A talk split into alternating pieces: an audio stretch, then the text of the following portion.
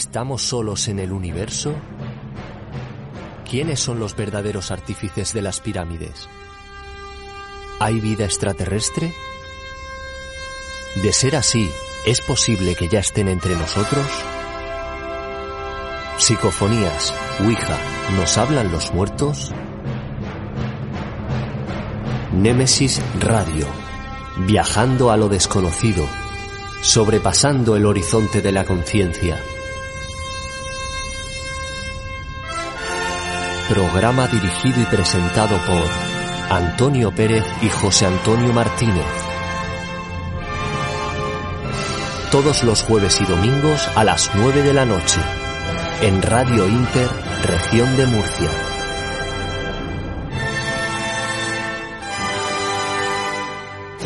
Némesis Radio.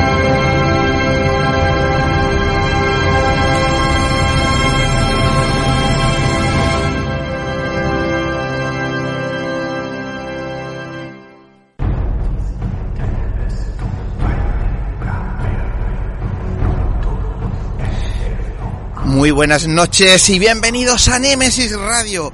Las 21.01, una hora menos en Canarias, comienza el tiempo de misterio en Radio Intermurcia. Es, es el momento de inundar estas invisibles y mágicas ondas de radio de lo extraño, de lo ignoto, de enigmas y de misterios.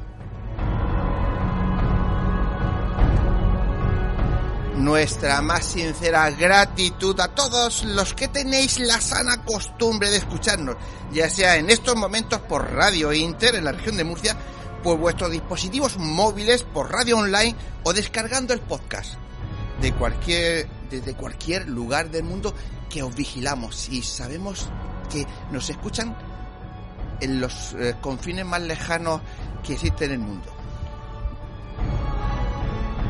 Muy, pero que muy lejos, ¿eh? Más de lo que tú te piensas. Tú, no, si tú eres que me lo chivas. Por eso. Bien, pues a los mandos técnicos de control, esta noche atento con ojo visor tenemos a Fernando Barba y al lado tenemos a David García. Que sí, sí, y ante los micrófonos José Antonio Martínez y quien nos habla, Antonio Pérez.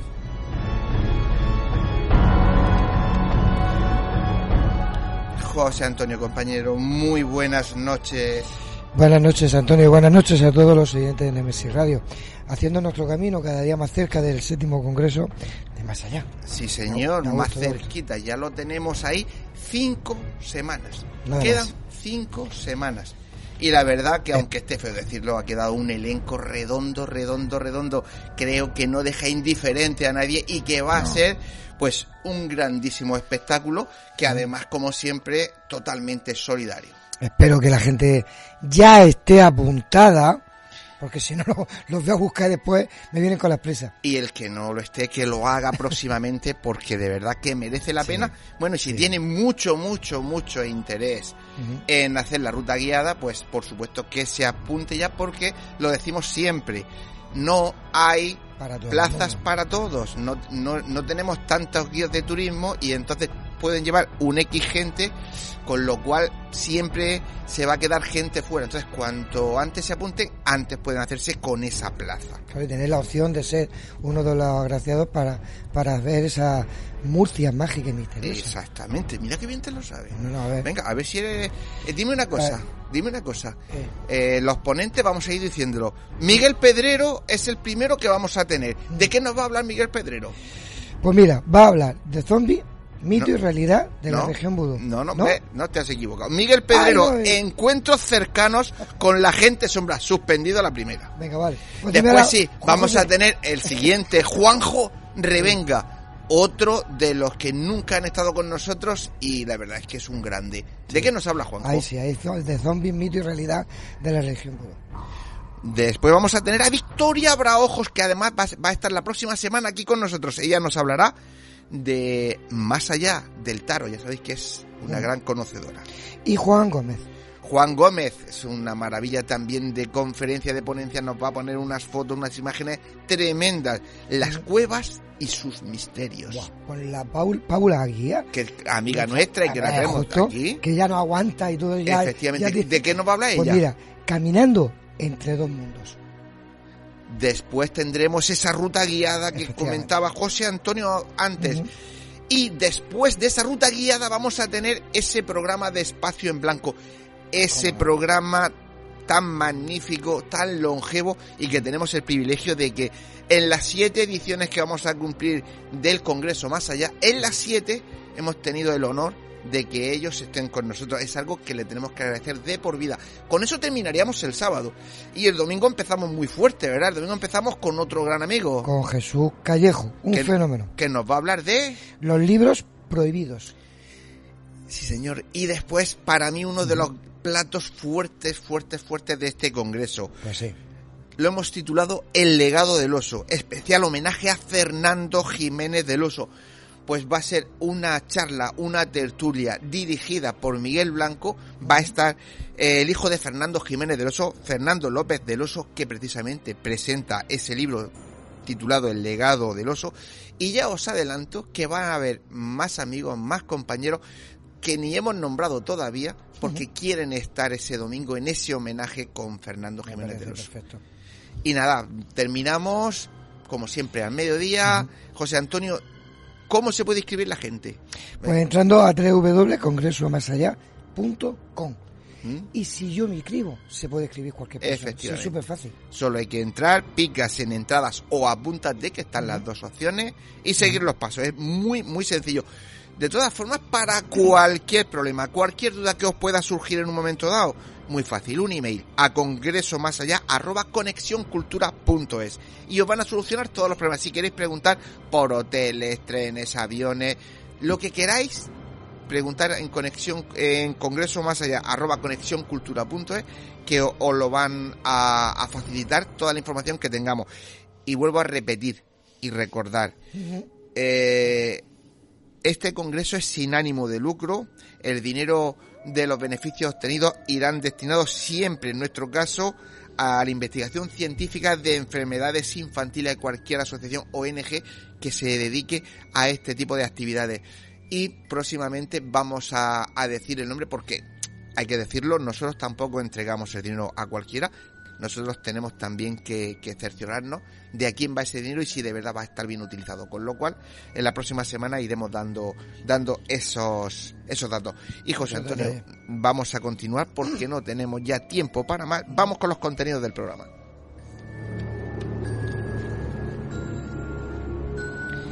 Pues esta noche tendremos a una persona muy especial, Mercedes Velasco. Con ella hablaremos de sus experiencias vividas con los fantasmas. En la noticia de NMS Radio, nuestro compañero Paco Torres nos pondrá al día, como siempre, del mundo del misterio.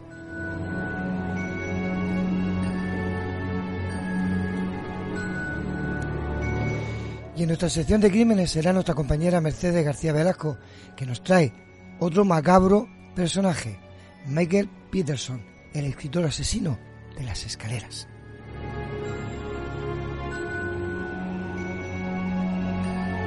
Historias, cuentos y leyendas, esta noche nuestra compañera Davinia Fernández nos relatará La huerta y la muerta.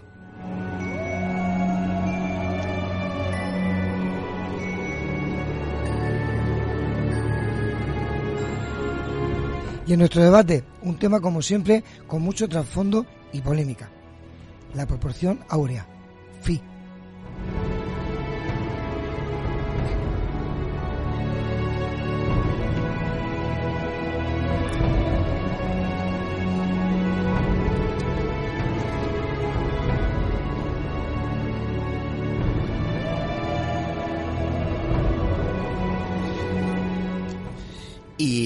Antes de comenzar, vamos a escuchar a una de los ponentes del séptimo Congreso Más Allá que nos ha enviado un mensaje para todos vosotros.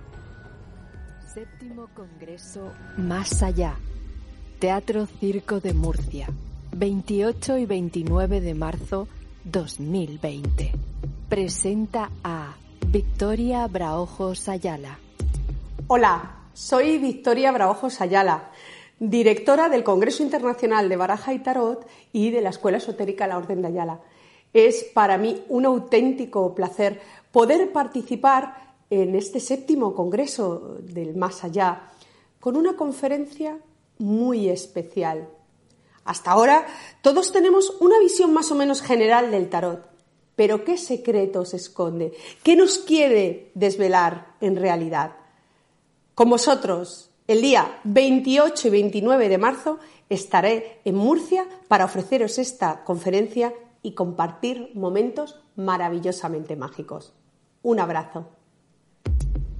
Más información congresomasallá.com Miguel Blanco, Jesús Callejo, Miguel Pedrero, Paula Guía, Victoria Braojos y muchas sorpresas más. Séptimo Congreso Más Allá.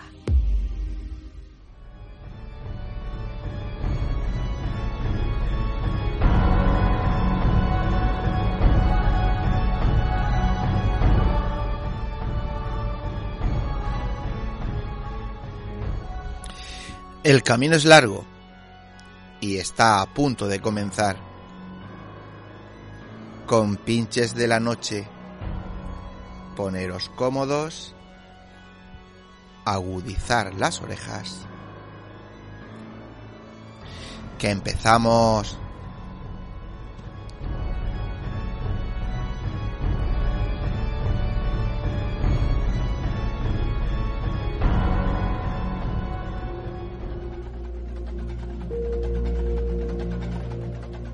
Si quieres realizarnos una pregunta, cualquier duda o aclaración, toma nota de nuestro WhatsApp 643 08 37 23. Nemesis Radio, tu programa de misterio.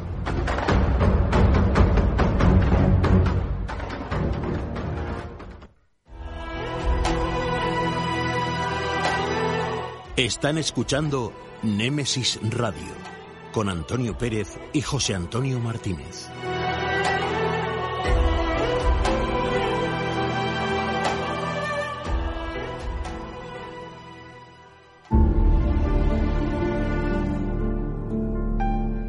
Entrevistas, conocimientos, inteligencia, experiencia. Iniciamos la entrevista de la semana.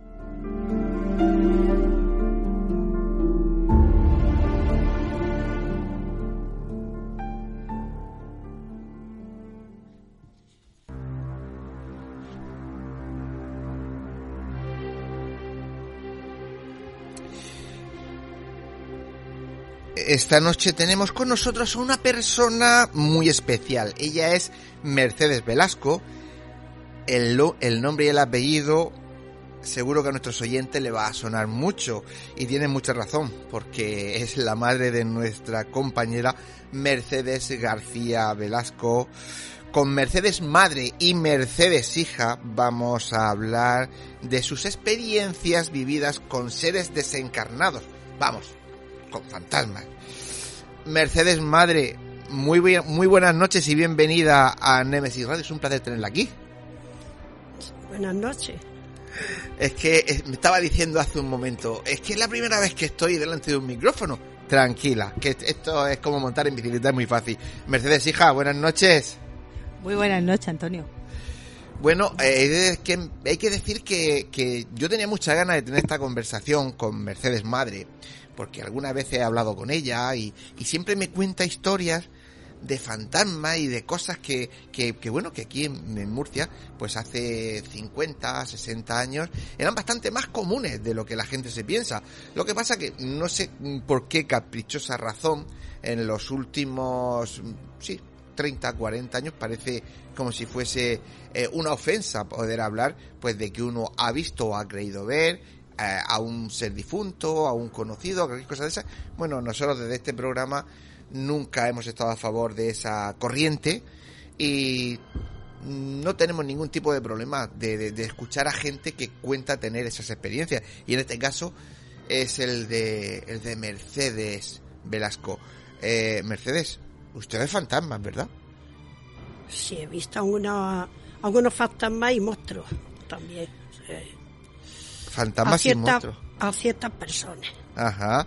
¿Desde cuándo es usted, desde cuándo es usted consciente? ¿Cómo se dio cuenta de que lo que estaba viendo eran seres fallecidos o desencarnados? Pues mira, eh, yo vi a una persona que salía con ella, no era buena persona. Y un día, pues, yendo, sí, por la playa, pero hacía calor, pues siempre tenía la costumbre delante de mí, no me hacía caso, pero bueno, no era buena persona. La iglesia no le gustaba, hablaba más de Dios, era, vamos, como un hereje, una persona que no tenía principios para mí. Y yo pues me fui dejando detrás, hacía calor, y de pronto miro la sombra de esa persona, se me antojó ver un demonio, un monstruo, como una forma satánica, monstruo, negra, fea, muy, como diría, era, mm, no era de este mundo, era horroroso, horroroso. Y esa persona se da la vuelta hacia mí y me dice, ¿qué me mira? ¿Qué estás mirándome? ¿Por qué me miras? Dije, yo no miro, sí, yo no miro nada. Sí, sí, tú me estás mirando a mí. Lleva bastante alejado. Y aquello me dio un miedo, me entró un frío en el cuerpo. Y dije, existe el, el demonio y los monstruos, aquellas personas que no son limpias que no, en este mundo, pues la verdad que van haciendo el mal y no son limpias de corazón. Pero es, esa es la primera vez que, que fue consciente de eso, de que existían o de que era capaz de ver. o, ya, o ya desde antes ya tenía constancia de ellos. No, es la primera vez que vi ese, esa persona, le vi esa forma que no era, era un monstruo, como un demonio, la forma de algo diabólico. Mercedes Era hija. diabólica la forma. Mercedes, hija, apunta. Yo, yo apunto también una cosa, porque como es la historia, también esta persona tiene un problema cuando entraba a la iglesia, ¿no? Sí. Se tenía que salir de ella. No podía estar en la, en la iglesia. Decía que no, que aquello, que, que era de idiota, que no, que no, que, que se que le daba algo que no podía resistir estar dentro de la iglesia. Que se asfixiaba, como que le faltaba el aire. Algo de eso le faltaba. Me dejaba dentro y se salía, sí. Hay una cosa que me, que, que me llamaba la atención de cuando hemos eh, así hablado alguna vez, en los ratos que, que hemos tenido, eh, cuando hemos hecho el programa desde el auditorio de la alberca o tal, eh, y tiene relatos eh, muy, muy impactantes. Por ejemplo, su abuelo dice, porque eh, a colación de que, de que acabas de, de decir, que, que esta persona era tenía una sombra, se veía algo, algo diablesco, ¿no? Eh, su abuelo vio al diablo a los pies de la cama. Sí. ¿Y cómo fue eso? Mi abuelo era buena persona, pero nunca había ido a misa, pues se reía de las misas. Sin embargo, mi abuela iba todos los días a misa, hizo una promesa a su madre de ir misa mientras ella viviera. Iba a misa allá a San Juan, a la iglesia, y conocía al cura. Y mi abuelo, pues no, decía que le dolían las rodillas, que no, que no, pero era buena persona. Bueno, pues llegó un momento, pues que tenía gangrena en las piernas, gangrena, sí, y entonces cayó en la cama y se estaba muriendo, tuvo tiempo, y llamaron al cura para que se confesara, porque nunca se había confesado, y engañó, y entonces a raíz del cura se fue y empezó a ver en los pies una figura muy fea que decía es que no vais a mis tías que estaban allí, que lo cuidaban. Esa figura que está ahí, que es un señor de negro, que es, da miedo verlo y dice que me voy a ir con él, que yo me voy a ir con él, quitármelo, quitármelo, que se vaya. Entonces llamaron al cura otra vez y, y no el cura dice que su padre no se ha confesado bien, no ha hecho una buena confesión tiene, y le dijo Juan, tienes que confesar, está a los pies de la muerte, y ese señor que te va a llevar no es nada bueno. Tienes que decirme la verdad y confesar bien. Entonces hizo seguramente una buena confesión porque le dijo a mis tías y a mi madre, ahora sí que ha confesado bien, ha dicho la verdad, no me ha engañado. Y a partir de ahí dejó de ver esa sombra y ese señor tan horrible que se lo iba a llevar. Y empezó a ver una señora en la pared y le decía, señora, espérate que me voy a despedir de mis hijas, espérate señora, no tengas prisa. Y le decía mi, mi tía, pero qué señora ve en la pared, una señora muy guapa, muy guapa. Dice, que no la veis, no veía a esa señora, es que no la veis. Y, y entonces ya a continuación cerró los ojos y murió mi abuelo. Pero eh, su abuelo tenía que tener algún tipo de don porque antes eh, se, parece que se le apareció en un momento dado en su vida una voz, una voz, ¿no? Que cuando iba a trabajar le advirtió que no fuera a algún sitio, un barranco o algo así, ¿verdad? Eso fue otro abuelo. E- Este fue de mi madre y este de mi padre. Ala, con razón, viene por todos sitios. Sí, mi, de mi padre iba a trabajar a albañil, iba a la cerca, iba andando, de las puertas de Orihuela andando a la cerca. A mi pueblo. A la cerca andando, a Verdolay, iba a Verdolay a trabajar con los albañiles. Y se le hizo de noche, era invierno, y entonces no veía. Y oyó una voz que le dijo, Antonio, Antonio, no eche a la izquierda, mira a la derecha que hay un barranco y te vas a matar. Y, dice, pero ¿quién eres? ¿Quién eres? Y no le contestó nadie. Y al otro, y entonces ya se fue hacia la carretera. Y, y eso se lo comentó a mi madre, a mi padre, que era su hijo. Y nada, pues en eso quedó. Que esa persona sería algo de, de, de un fantasma o bien de la familia muerta, o bien o Jesús o un ángel que se le apareciera, o algún fantasma o algo. Era- era- Pero, pero de buena, o sea, una buena, una buen fantasma o, o un ser querido muerto, no sabemos, o la- Sí. un divino, un ángel. Sí, yo quería puntualizar que era una voz incorpórea.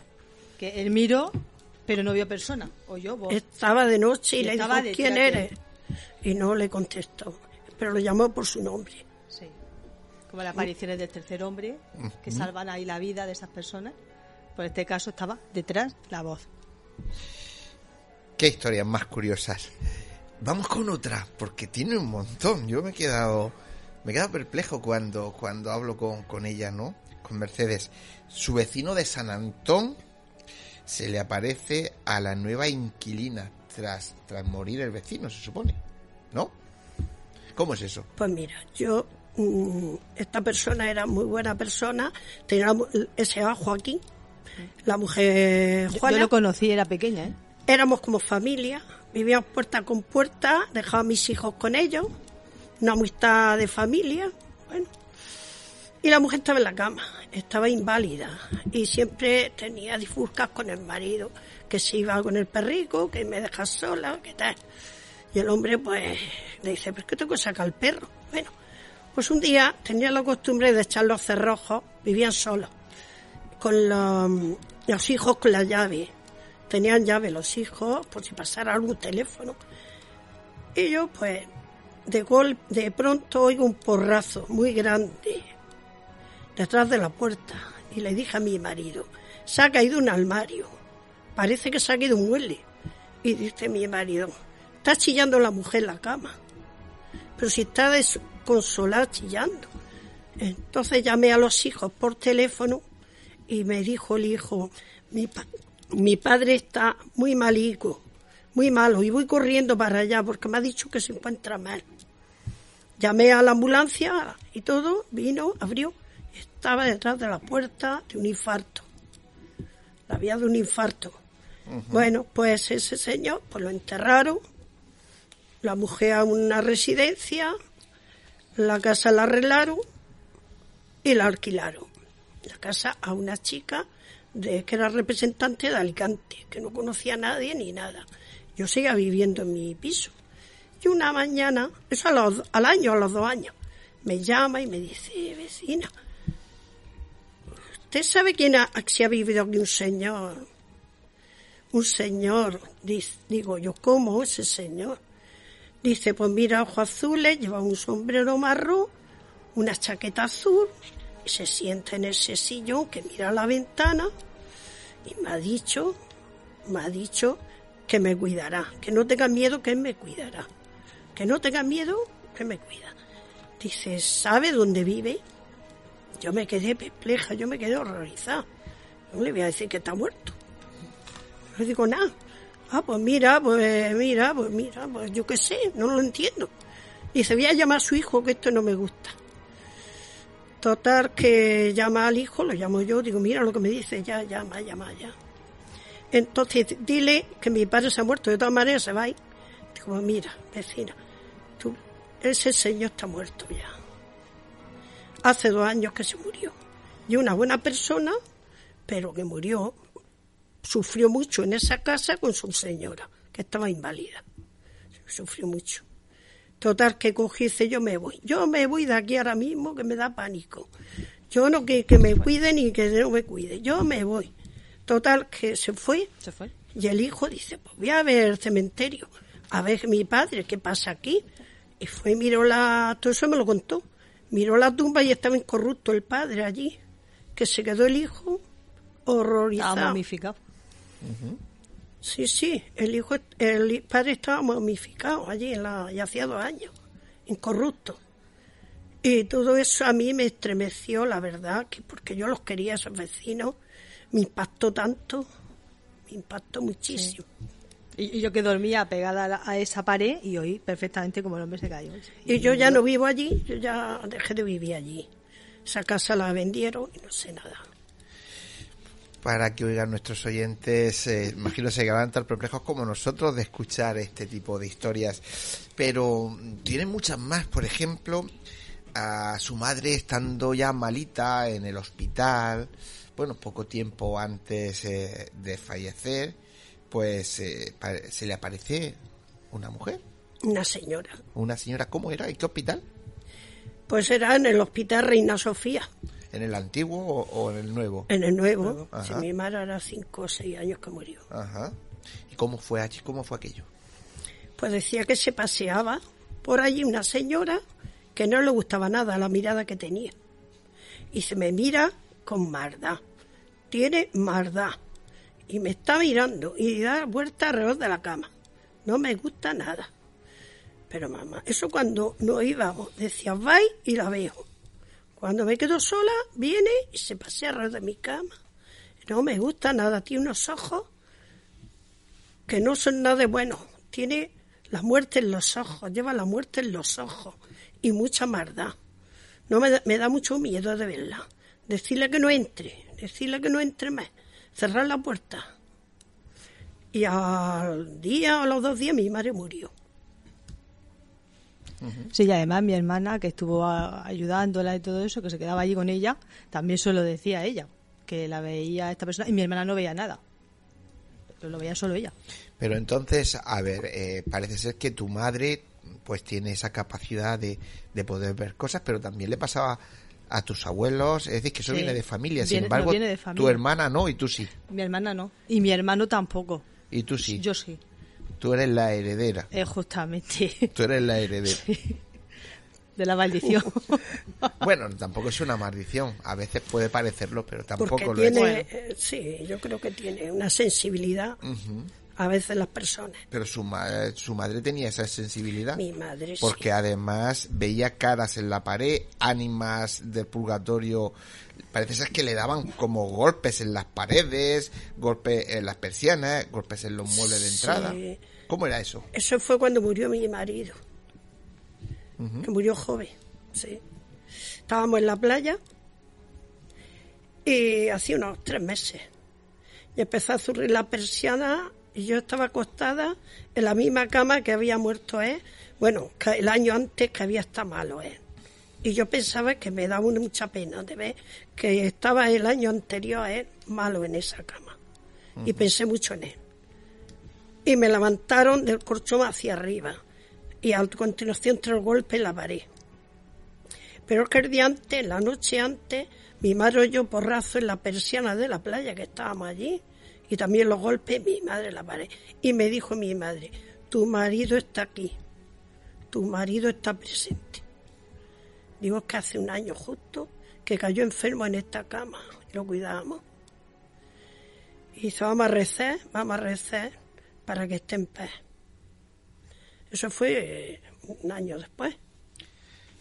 También eh, eh, he oído yo por ahí que un suceso, ¿no? Que, que su marido después de fallecer como que Lo vi, lo vi. abrió abrió el maletero De su padre. de, de su padre y Sí, sí, sí. del coche del padre y Sí, sí, sí.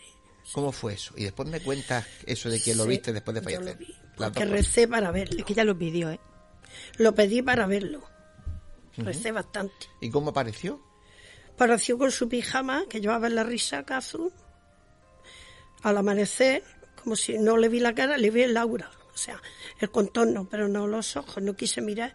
Y estaba mi hija al lado durmiendo y, le- y me tapé. pero y le que era dije- él Sí, era él. Y venía hacia mi cama. Y le dije, Señor, llévatelo, que ya lo he visto, gracias Dios mío, porque sé que, lo, que está contigo. Y se fulminó. Es que se le- le- dio miedo. y Se fue. Me dio miedo porque iba hacia de la luz, venía hacia mi cama. Venía por la pared lentamente, No, venía por la ventana. por la ventana, De ¿no? la ventana hacia mi cama. hacia su cama lentamente. Poco a poco, sí. Con su pijama, su aura, su contorno de cara, todo, todo. bueno y lo del maletero que le abrió a, a, A su padre, a su a su padre y a su hermano a mi padre. y a su hermano. Ajá, ¿cómo Estaban fue eso? de, pues nada, se iban de caza, que le gustaba la caza a su hermano mellizo y a su padre, y las llaves las dejaron dentro del coche y cerraron la, la puerta, se le encajó las puertas. Y intentaron abrir y no podía. Y después entró con una llave que no tenía nada que ver con esa. Descandado una bicicleta o algo de eso, ¿no? Sí, descandado de una bicicleta. La metieron, esa llave, y abrieron el coche. Pidieron ayuda, Sí, pidieron ayuda. le dijo Simón, hijo mío, mi padre. ayúdame. Y con esa misma llave de la bicicleta abrieron el coche. Sí. Qué curioso. Vamos a dejar a la familia directa y vamos eh, con los vecinos. Una vecina en Vistabella se le aparecía a su madre en el hueco de la escalera y eh, porque hacía eh, por petición de- una ¿Misa? petición de misas o alguna cosa de esas como Bueno, eso. eso fue una vecina que se le murió una tía que iba mucho a verla. ¿eh? Bueno, yo sabía que era algo de eso. la tía de una vecina de allí mismo, de mi madre y nuestra. La conocíamos. Y se murió. Y cuando las casas estas que tenían dos plantas, pues abría la puerta, miraba para subir y veía a su tía allí en el rellano de la escalera. La veía la tía, la vio dos o tres veces. Entonces se lo dijo al cura, dice, tienes que rezarle yo y misa, porque su tía necesita descansar, las misas y los rezos. Y efectivamente, cuando oyeron las misas, se las dedicaron a ella y las rezos dejó de aparecerse.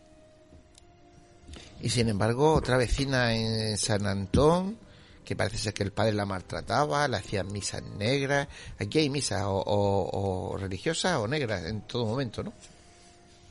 Bueno, esa, yo la que sé es la de Vista Bella, que yo era muy pequeña y mi madre me lo contó. Ah, bueno. No quiero decir el apellido No, porque no. yo los conocía. Pero la abuela de esa amiga mía, que era vecina, la abuela que yo no llegué a conocerla, la conocía mi madre. Pues esa hacía misas negras y, y nada, pues estaba muriendo. Y claro, pues estaba viendo al, al demonio, a una cosa negra fea que decía que se fuera. Y que murió también en... en- No, no, y que, y que entonces empezó a decir que se fuera, que se fuera. Llamaron al, llamaron al cura y dijo el cura, dijo el cura, cuando llegue se ha muerto el demonio se la ha llevado. Yo no voy a poder hacer nada a esa persona que ha estado toda su vida haciendo negra y, y dándole culto al diablo. Yo no puedo hacer nada, voy a llegar y se va a morir. Justo, llegó y acaba de morir con los ojos desorbitados y la boca abierta chillando, yo chillando. La verdad que sí. José Antonio, estás ¿Qué? todo flipado. No, yo, yo, yo, yo, si, si sé que esta noche es así, yo me quedo en mi casa. Pues espérate, espérate, a ver, a ver, Mercedes, ¿quién, quién vio a la Santa Compañía? Madre mía. Pues sería mi hija. No, yo- no, la abuela que contaba la historia que había un familiar. Bueno, Cuéntalo, esa la sabes tú. cuéntala, cuéntala tú. De la, eh, eh, ah, bueno, sí, sí, sí. La va a contar Mi abuela sí tenía un tío por allí por la parte del norte, sí, por ahí por Galicia. Que se fue a trabajar. Se fue, era un profesor, sí. Y le pilló de noche por allí y empezó a ver luces, como una hilera de luces. Y la verdad que se sube en algo, cada vez va más cerca. Una zona boscosa. Boscosa de Galicia, por allí. Eso sí, un árbol. Se sube en algo y empezó a mirar y era una compañía de, de, de fraile de blanco con luz y vélez. Y cuando ya terminó de pasar, se bajó y se fue corriendo horrorizado, un tío de mi madre. Se lo contó a mi madre, que ya, esto hace muchísimos años. Se lo contó a mi madre, su tío, sí. Pues para que ve- veamos eh, la cantidad de historias y, sí, y leyendas que puede tener una familia, porque hemos hecho un recorrido por los padres paternos, maternos, por los abuelos, por los... eh, Mercedes hija, desde luego que vaya una familia, ¿no? Es que yo los tengo por todos los lados. Tengo por mi padre y por mi madre. Es que estoy por todos los Tiene lados. por todos los cornes. Y por todo lo eso. Sí, pero a mí lo que más- más- más- me ha llamado mucho la atención, aparte de, de la de la de la escalera la punta, eh, la parte de arriba, que yo ya sería incapaz de subir, eh, que con los rezos siempre se van, se ayuda mucho a las personas que están en el otro lado y no encuentran Sí. su camino. Bueno, pero, y pero siempre que creyeran en eso. claro, eso te iba a decir, porque el que El no que es no cree, religioso, el que da no igual. no ¿no? le hace nada. claro. Vale, vale, vale. No, no, es bueno saberlo. Sí, sí. Bueno, Mercedes Madrid, ¿cómo, cómo se lleva el, el andar por la vida viendo cosas que los demás no ven? Eh, normalmente lo ha contado a todo el mundo, se lo ha tenido muy callado, solo saben sus personas más íntimas. Lo ¿Cómo más se lleva eso? Lo más íntimo a todo el mundo no, porque todo el mundo no cree. Hay que dice que estoy loca. Bueno, hay personas que dicen, "Ah, tu mente, digo, mi madre no está loca, mi padre tampoco y mi abuelo tampoco. Y esas vecinas las he visto yo y me las han contado más que, que, que sí. Claro. Que yo lo he visto y lo he sentido, se lo he dicho hasta al cura. Y todo. Pero yo he rezado para verlo. Si no, a lo mejor no hubiera rezado, a lo mejor no, no hubiera presenciado a mi marido, por ejemplo. Claro. Pero que esa persona, esa persona que yo le vi la sombra, que era mala persona, era borrachuzo, era vividor, bueno, era una persona que no podía entrar a ninguna iglesia, le quemaba la iglesia. Yo le vi la sombra y era una sombra monstruosa, diabólica, horrible. En mi vida había visto cosas igual de sombra. Y, me, y lo más chocante es que se volvió para atrás, que estaba lejos, y dice, ¿qué me están mirando? Sea, que lo ¿Para qué me están intuía. mirando? Claro. Iba de espalda a mí. Aquello me horrorizó y me quedó impactada. Yo lo que he aprendido con los años, y lo sabes tú muy bien, Antonio, es que yo he sido y sigo siendo muy escéptico pa- y- para todo este tipo de cosas, aunque voy a investigarlas y, y voy, voy viendo. Y he aprendido de que hay personas más sensibles que otras, y, y no por no verlo yo, por no tener la facilidad de poder sentirlo o presentirlo, pues no, no, dejar de creer a la gente que es capaz de verlo o sentirlo. Y eso es muy importante. Date cuenta incluso que ocurre con la ufología. Yo llevo muchísimos años eh, viendo el, el- el cielo y realmente no he visto ningún ovni, pero creo en que puede existir objetos vo- voladores no identificados y, y gente fuera de este, de este planeta. Pues lo mismo creo que ocurre con, con las cosas paranormales. Pues hecho ese apunte. De José Antonio, Mercedes, no nos queda más tiempo, que de verdad que ha sido un placer tenerla aquí con nosotros, escucharla y disfrutar de esas historias que para mucha gente eh, pasa desapercibida porque estamos perdiendo la sana costumbre de escuchar y de escuchar sobre todo a las personas mayores que son las que cuando vienen un poquito de vuelta le afecta ya bastante poco lo que la gente pueda pensar y entonces pueden relajarse y contar cosas y vivencias que han que han tenido y para nosotros ha sido un placer tenerla aquí esta noche muchísimas gracias y a Mercedes hija también por traerla las dos Sí. Encantada. ajá Ha sido, es un placer para mí. El placer ha sido para todo y, y creo que hasta para nuestros oyentes. 21 a 39, una hora menos en Canarias y continuamos. Ahora nos vamos a las noticias.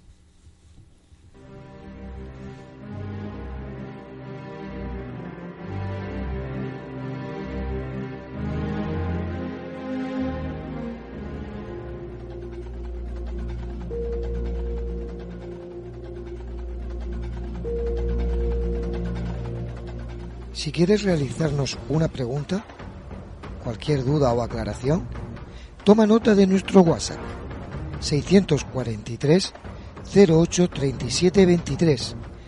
Nemesis Radio, tu programa de misterio.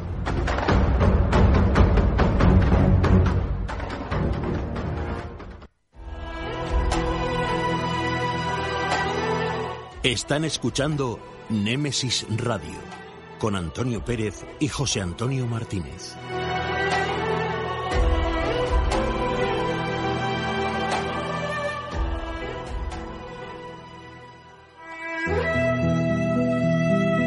Las noticias de Némesis Radio.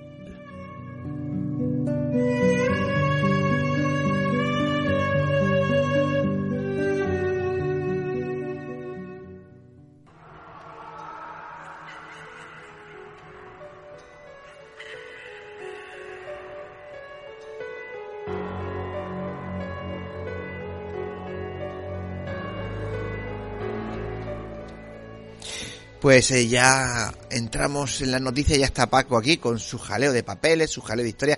Paco, muy buenas noches. Buenas noches. Y ninguno de ellos es mío, salvo uno. El de los papeles suyo, Bueno, compadre. ¿qué, Buenas qué- noches, qué Paco. tal, qué, tal, se- qué, qué tal esta semana? ¿Muy movida? Sí, bastante movidita. O sea que, si Pues- te parece, vamos directo a entrar a matar. Venga, porque al esto tajo. Está muy removido.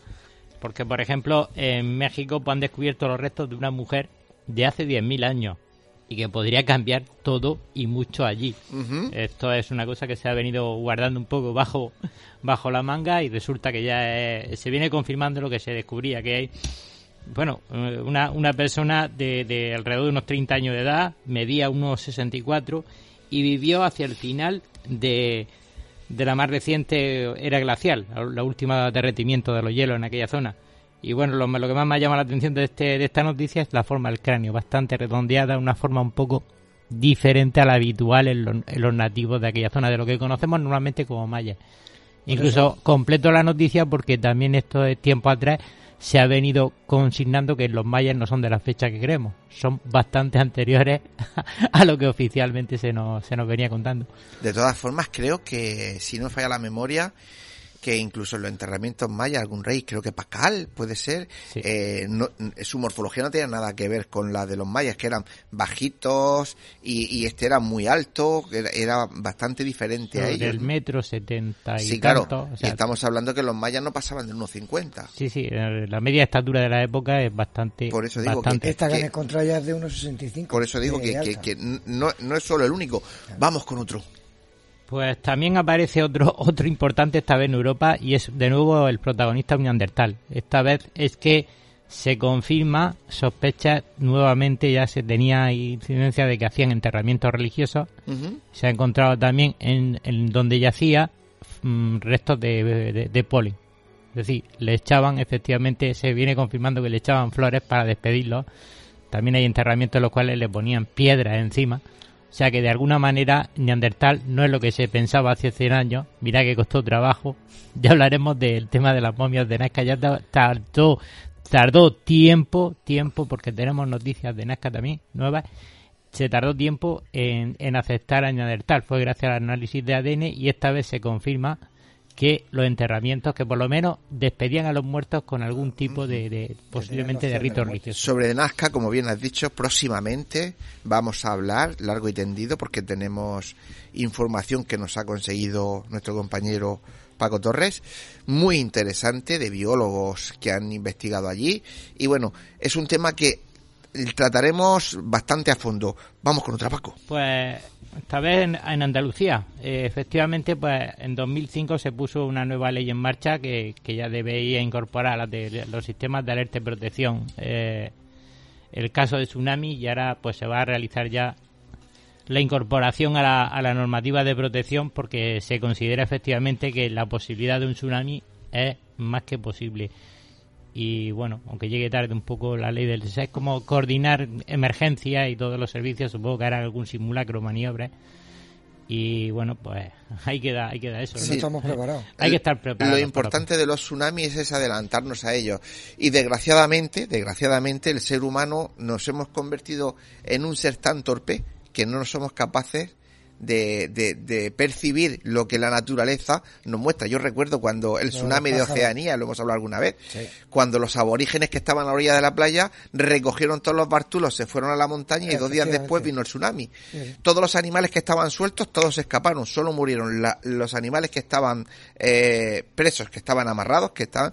Y el, el, ser humano tan avanzado que somos nosotros que somos incapaces de enterarnos de eso. Y le preguntaban a los aborígenes, pero ¿quién os dijo a vosotros que iba a pasar esto? Dice, escuchamos la naturaleza. Es que vosotros no la escucháis. No. Pues no, no la escuchamos. La Continúa, Paco. Pues en Tarragona eh, pues una alerta de, bueno, eh, los agentes rurales se han puesto en alerta porque han muerto una gran cantidad de aves, de, concretamente de estorninos, pero bueno, estas noticias ya sabemos que son bastante alarmistas. Siempre que se habla de una muerte de en masa de, aves o de, o de animales, se habla de alguna conspiración, se suele hablar de algún, de algún fenómeno catastrófico. Pero bueno, el Seprona está tratando de averiguar que cree, que se puede tratar de algo, algún vertido toxicológico en agua eh, o envenenamiento, cualquier cosa. Tú no sufras que verás cómo llegará alguno y dirá que es algo raro, que es algo extraño. Yo recuerdo hace no muchos años, no voy a dar un nombre, pero a mí me llaman y me dicen, oye, eso que está pasando en Murcia, que han muerto un montón de palomos y gorriones y no sé qué, no sé cuánto, eso, todo eso porque digo, no, no, no, no le busquéis, no le busquéis. Eso es que hay gente mala que ha cogido trigo y arroz y lo, lo ha envenenado y se lo ha tirado a los animales y lo ha matado. Ah, pues eso está demostrado. Sí, sí, no te preocupes, que eso está demostrado, que eso ha sido así. Vale. A la semana, eh, la semana siguiente, eh, en un programa de muchísimo harto standing mm. televisivo aquí en España, anuncian que había sido algo totalmente paranormal, que aquello había sido algo extraño. Es decir, a veces no, no, no queremos hacer eco de la realidad y, nos gusta más pues eh, buscar lo, lo conspiranoico. Alarmar a la gente. Alarmamos a la gente. Una más, Paco. Pues mm, una, una curiosidad más, yo más que de noticia diría que es una, es una, una pequeña gamberrada de los, de los geólogos que, inspeccionan, que buscan en el hielo de la, de la Antártida, que ha sido la ocurrencia de arrojar una, una, un trozo de hielo por el agujero de unos 140 metros que habían hecho la perforación para extraer muestras de cómo era la atmósfera en la antigüedad. Y bueno, ha hecho un ruido muy curioso, que es como el sonido de una especie de... Lo comparan un poco el arma esta el láser de la guerra de las galaxias cuando disparas, pues. y bueno, está en Twitter, en el Twitter de John Andrew Hees y ahí lo, han colocado y han explicado un poco, pues, bueno, para, para que nadie se haga ideas raras que se trata del efecto doble. Pues eh, hasta aquí llegamos, Paco, que muchísimas gracias como siempre por esas noticias que nos traes cada semana, que además parece fácil, pero parece fácil, pero es un curro. Así que nada, compañero, hasta la próxima semana y ya vamos a cambiar de tercio y nos vamos a esos Crímenes, Mercedes empieza a prepararse, así que 21 a 47, una menos en Canarias, continuamos.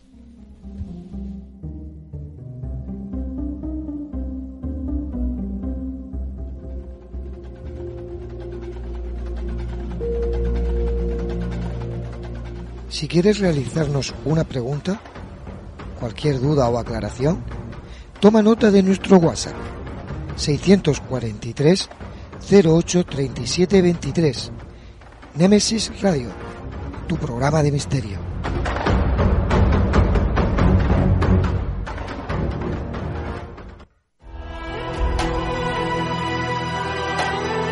Están escuchando Némesis Radio con Antonio Pérez y José Antonio Martínez.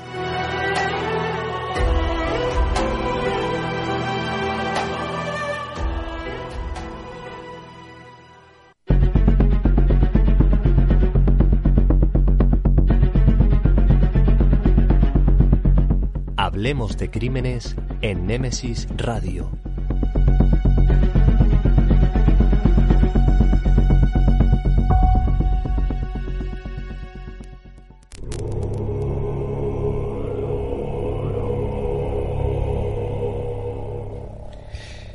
Pues eh, ya entramos en tiempo de crímenes y esta noche pues con otro personaje macabro que nos trae nuestra compañera Mercedes García Velasco, Michael Peterson, el escritor asesino de las escaleras. Mercedes, de nuevo, muy buenas noches. Muy buenas noches de nuevo, Gay. Ya he visto que has, de- que, que has sacado a mamá fuera y has dicho, espérate que ahora me toca a mí. Sí, sí, así, así. es. Así es. Bueno, pues eh, háblanos de este Michael Peterson, este ese escritor que además era un asesino de las escaleras. Explícanos todo eso. Pues mira, sí, en Netflix ahora mismo hay un documental que Harrison Ford va a sacar la serie eh, de un asesino que además era escritor.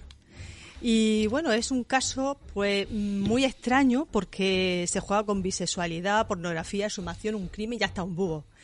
Eh, los hechos se remontan eh, al pasado 9 de diciembre de 2001, cuando Carly Peterson, que era una mujer de mediana edad, que vivía en un caserón enorme, pues a aquellas horas de la noche estaba compartiendo la velada con su marido, Michael Peterson, en aquel momento de 58 años, cuando pues después de beberse unas copas de vino y tomarse ya un Valium porque eh, no podía dormir, pues eh, decide cansada subir a su dormitorio y cuando va subiendo por las escaleras se oye un grito, el hombre llama a urgencia y les dice, vengan rápido que mi mujer se ha caído por las escaleras.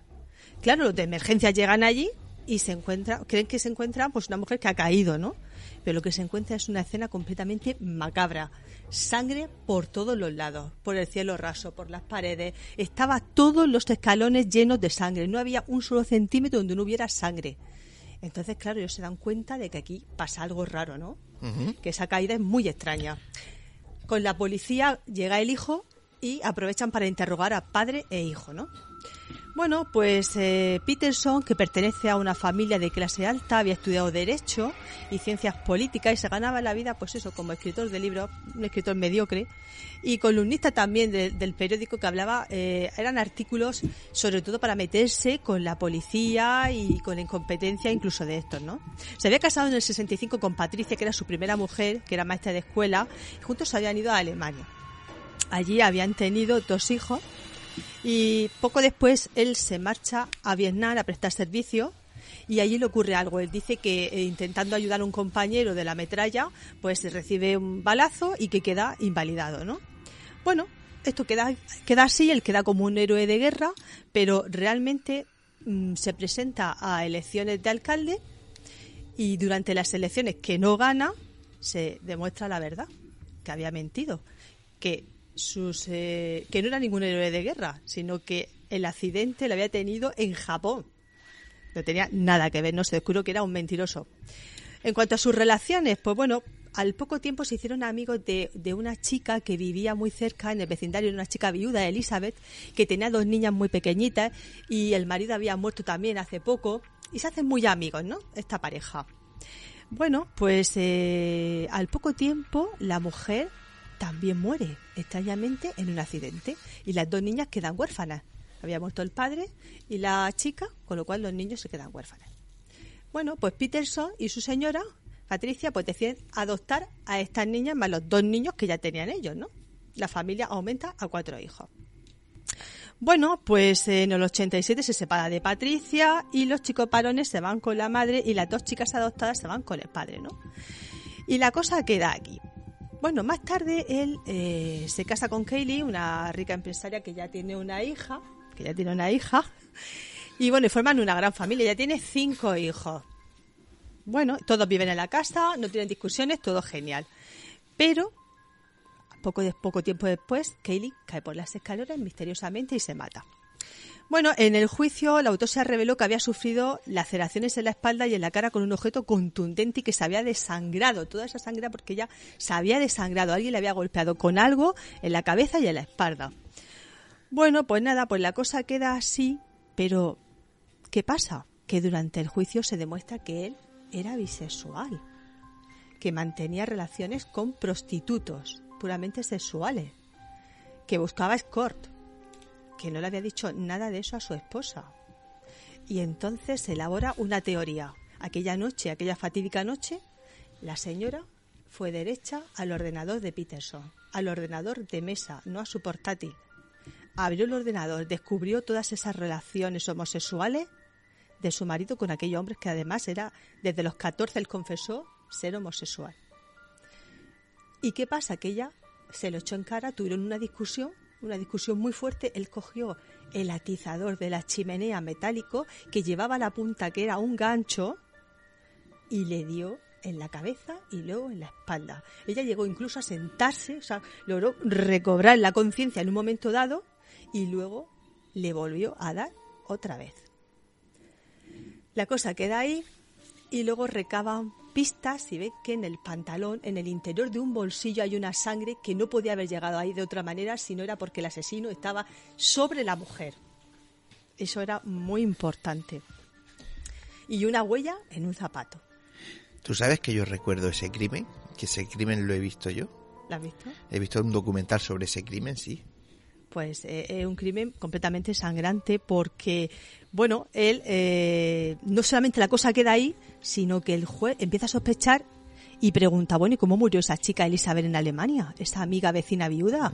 Empieza a y lo, tirar del y lo- hilo, sí. empieza a tirar del hilo y exhuman el cadáver 19 años después, lo sacan, bueno, y descubren en la autopsia que es- esa mujer también tenía las mismas heridas en la cabeza, con lo cual ya empiezan a ver una relación entre las dos muertes al final de la escalera. Bueno, pues la cosa queda ahí, pero también se dan cuenta de que era un mentiroso compulsivo. Había mentido con lo de Vietnam, había mentido con lo de la mujer, había mentido en sus relaciones sexuales. Era un mentiroso compulsivo, era, vamos, una persona que estaba acostumbrada a mentir. Bueno, en la cárcel, bueno, eh, se hace el juicio, se le sentencia a prisión de por vida, además por unanimidad, el jurado le echa la condena, pero eh, él a los ocho años, desde el 2003 al 2011, eh, estuvo en la cárcel, pero después, bueno, por unos errores, eh, ciertas pruebas que no, no estaban bien, pues bueno, lo dejan libre, lo dejan libre y está ahora mismo en libertad, en libertad provisional con una tobillera. Él vive casi como un indigente en un piso pequeño, pese a, haber sido rico, y está a la espera de un nuevo juicio. Está como en stand-by el caso, ¿no? Ya es un hombre muy mayor, pero está ahí. Yo he sacado, eh, buscando en sus palabras, en su artículo, porque claro, un escritor analiza a otro escritor y siempre sacamos algo, ¿no? Yo he buscado en sus palabras, en su mente, y he sacado algo. La policía, estas son palabras textuales de él, ¿eh? La policía resuelve solamente el 5% de los crímenes y no es capaz de atrapar a ningún delincuente real. Y yo añado, ni a los literarios. También él añade, creo que soy el mejor, creo que soy el mejor que conoce a este pueblo.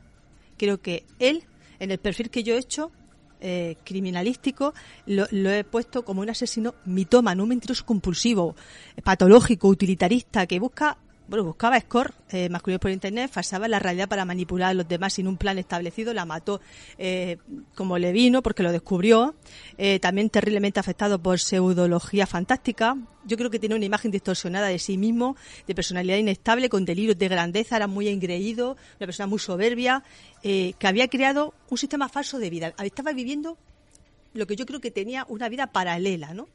Un mundo y totalmente irreal, ¿no? Eh, para sostener sus mentiras, por supuesto. Y eso le llevó a tener un estrés tan grande que cuando explotó, pues salió de esa forma, ¿no? Salió Asesinando un monstruo. mujer. Salió un monstruo. Perdió el control. Eso es el perfil que yo he creado para este asesino, ¿no? Y lo peor, que camufló el asesinato como un accidente casero, como ya vimos la semana pasada con Carlos Monzón, cuando le pega, estrangula a su, a su ex, a esta chica Alicia Muñiz, a la modelo Ujú. uruguaya, y la lanza por el balcón. También quería camuflar este asesinato como un accidente casero, pero no, no coló. Bueno, también de, como cosa curiosa, no puedo decir que eh, uno de los mitómanos y eh, mentirosos compulsivos criminales más grandes de la historia, Jean-Claude Romat, ¿no?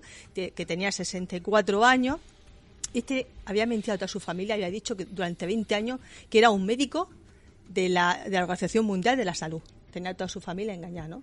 Eh, y que puede ser que salga de la cárcel dentro de poco. Y los mató a todos, después de esa mentira. Y un caso también muy curioso, así, en 2013, un hombre es condenado a 14 años de internamiento psiquiátrico por intentar asesinar a su hermano aquí en España, en Andalucía, con un atizador metálico. ¿A que no adivináis dónde le había golpeado? Pues en- en la cabeza otra vez en la escalera. En la cabeza y en la espalda con el atizador. Ujú. Bueno, pues eh, con eso nos quedamos. Así que, José Antonio, si ves algún atizador, sal corriendo. No, yo ya si veo una escalera ya directamente que ni subo. Ya sales corriendo. No, yo ya con esta noche me había arreglado. pues espérate que no hemos terminado todavía. Mercedes, que, que como siempre, un placer tenerte con nosotros, gran trabajo. Y nada, esta noche creo que ya no repiten más, que ya con esto creo que te despedimos. No Además, quiere. exactamente. José Antonio siempre intentando esco- eh, escoger el, el gancho, El gancho. para ir Bueno, trayéndolas, ¿no? Nunca mejor dicho, ¿no? Porque apareció el atizador, pero el gancho nunca apareció. Nunca apareció. Lo tiene José Antonio, Tiene para, José Antonio. para enganchar a la gente aquí en el, eh, Y al bueno, debate. una, una última cosa. Venga. También hubo una persona que dio una teoría muy rocambolesca y es que por aquella zona habían búhos. Y se decía que la mujer llevaba unas chanclas, como había tomado Valium y unas copas de más, subió las escaleras, entró el búho, la enganchó con las patas de los pelos, le hizo esa herida en la cabeza y en la espalda y luego la tiró, ella resbaló con su propia sangre, volvió a caer otra vez y ahí se mató. La culpa es búho. Sí, bueno, si versiones podemos buscar las que queramos. Acuérdate de ese, ¿no? Sí. Voy a hacer un chiste para, para quitarle un poco de, de, de- de presión a esto. sí, a ver. Ese que, que lleva 40 puñaladas y le dice el, el policía a la mujer. Lo ha matado usted, además se ha ensayado, le ha dado 40 puñaladas. Dice, no, no, él solo se ha caído 40 veces encima del cuchillo. Pues Sí, esto es lo mismo, ¿no? Pues esto más o menos. Mercedes, lo dicho, de verdad, que como siempre un placer, gran trabajo. A vosotros. Y nos vemos la semana que viene, Dios Sí. mediante. Y, y que está, ah, está aquí tu madre, ya se me ha quedado el Dios por medio. tanta misa, tanta historia. Pues sí. Yo menos más que somos religiosos aquí, somos españoles de los raros que vamos quedando. Así que podemos continuar. Pues eh, lo dicho, muchas gracias. eh, A vosotros. son las eh, 10 en punto, las 22 horas en punto. Y vamos a cambiarnos, vamos con, con nuestra compañera Davinia, que ya está por ahí dando saltos.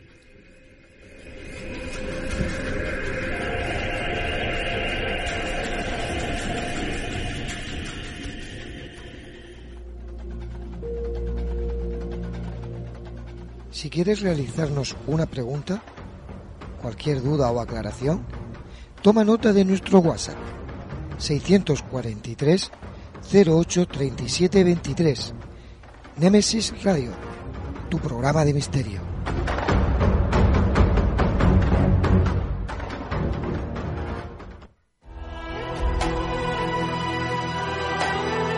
Están escuchando Némesis Radio con Antonio Pérez y José Antonio Martínez.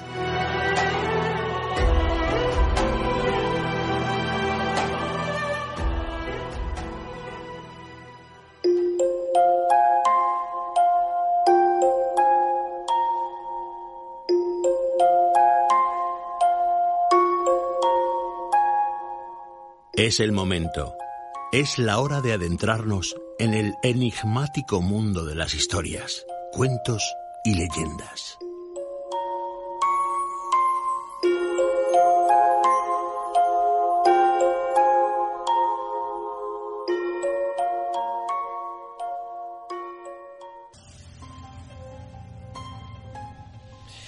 Pues eh, como lo hemos dicho, Davinia ya he conseguido. ¿Qué se siente? Davinia, buenas noches. Buenas noches, ¿qué tal? Ya estás aquí, ¿no? Ya estamos aquí. Tengo que ponerte a correr 10 kilómetros antes de llegar al programa para que no pegues tantos potes. Esta noche no traes, no sé si es una historia, es una leyenda, bueno, ahora nos contarás, no sé si es muy conocida o poca conocida, titulada La Huerta y la Muerte. La huerta y la muerte. La huerta de Murcia y la muerte de, de la gente que se muere por aquí por Murcia, que no necesariamente tienen que ser murcianos. Traigo un popurrí de supersticiones, todas relacionadas con la muerte, de principios de siglo, del siglo XX, de mucho antes, y que seguro, segurísimo, que todos nosotros conocemos a alguien, o bien que la sigue, o que tiene un familiar que las ha seguido, que nos vamos a quedar todos patidifusos. Mucha atención porque hoy el relato es alucinante. Pues eh, cuando nuestro compañero Fernando quiera, te pone música y vamos con él. Venga, vamos.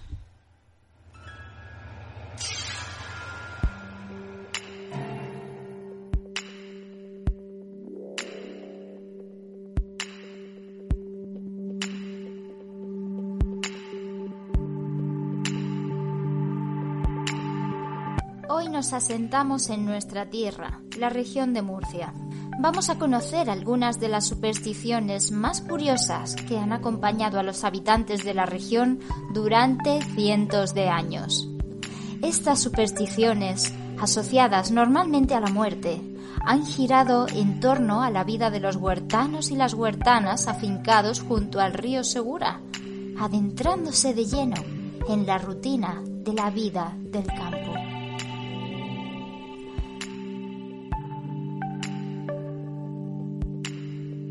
De esas supersticiones se da en el purgatorio, lugar donde las almas quedan para expiar sus pecados y ser perdonadas a los ojos de Dios.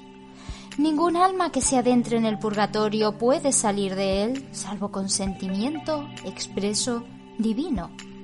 Sin embargo, la historia cuenta que un alma se atrevió a salir y jamás volvió a permitírsele la entrada al cielo ni al infierno.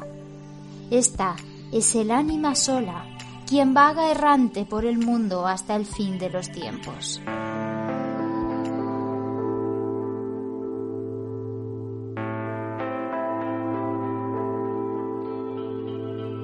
Con ella, muchos murcianos se han valido durante años para conocer el momento exacto de su muerte, rezándole un Padre Nuestro al ánima sola, como también se le rezaba a la monja capuchina Ángela Storch, esta vendría y nos avisaría de la cercanía de la parca.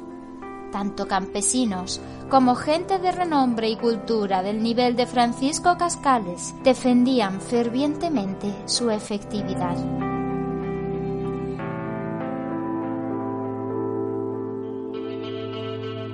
El ánima sola fue pues una especie de herramienta para anticiparse a la muerte y como sucede a menudo con las leyendas que sirven como una herramienta, otras versiones aparecen cumpliendo su misma función. Así sucedió, por ejemplo, con la creencia de que los mochuelos cantan cuando una persona va a fallecer en un hogar. Su técnica consiste en posarse en el tejado de la casa donde se producirá la muerte, y durante años, incluso todavía hoy sucede, las amas de casa salían a espantarlos para alejar la muerte de su hogar. Con los fallecimientos, su canto se asemejaba a una carcajada, pero en ocasiones este canto sonaba más como un lamento, y la razón por la que un mochuelo podía lamentarse era que se iba a dar un parto inminente en la familia de esa casa.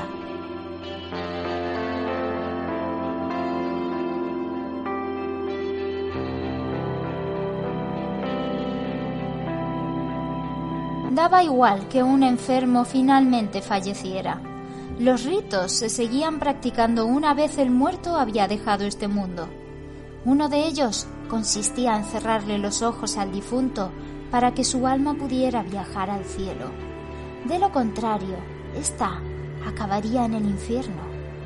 Para evitar el infierno también se sepultaba a los muertos descalzos, y los que irremediablemente acabarían bajo las llamas del inframundo eran sí o sí quienes morían en días de vientos huracanados.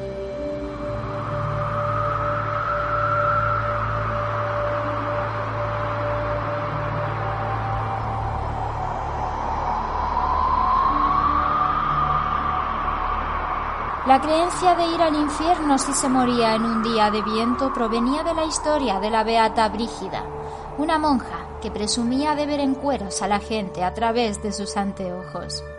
Su descaro y secreto impuro la había condenado a la hoguera, pero un momento antes de prenderle fuego, un viento huracanado se la llevó al infierno y nunca más se supo de ella.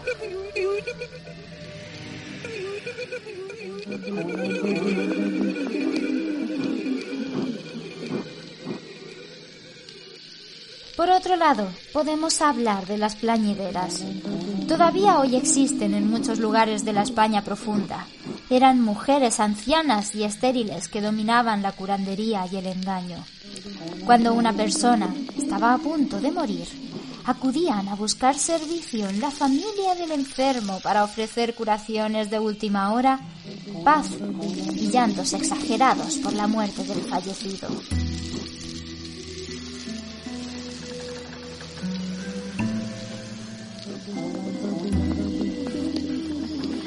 Otra costumbre relacionada con la muerte y que tanto las plañideras como el resto de ciudadanos cumplían a rajatabla era la de vestir capa en el momento del entierro. Si el fallecido era un niño, además, el ataúd era blanco por fuera y llevado por sus amigos pequeños. Si la fallecida era una chica, sus amigas lo adornaban con flores y se dejaba su pelo colgando fuera del ataúd para que todos admiraran la belleza que habían perdido.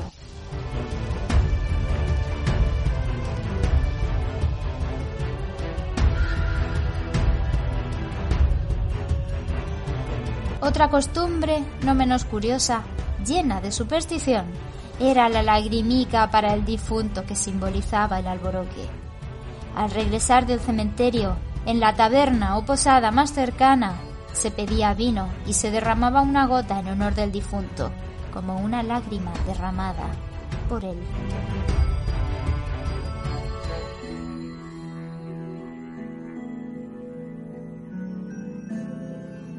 Gran parte de estas supersticiones todavía eran llevadas a cabo por nuestros abuelos y tatarabuelos, pero el tiempo ha ido haciendo mella en ellas hasta dejarlas en un recuerdo del día de hoy. Todavía es posible encontrarlas, sin embargo, en algunos pueblos de la región, donde los pájaros siguen considerándose de mal augurio cuando cantan sobre las casas, y donde las curanderas siguen conociendo con una maestría casi milagrosa la salud y el tiempo que queda hasta la muerte de las personas que las visitan. Es muy probable que conozcas a alguien que haya tenido una de estas experiencias o que esté en contacto con alguien que las viva.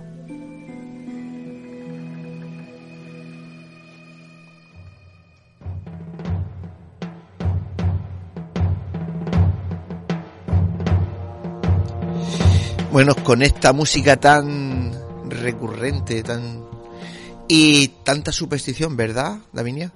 El mundo de las supersticiones es de lo más interesante que tiene el ser humano y yo creo que este relato es una muestra de todo lo que se puede acumular y me quedo corta en un espacio tan pequeño como el de nuestra región, pero con toda la riqueza cultural que eso tiene para nosotros.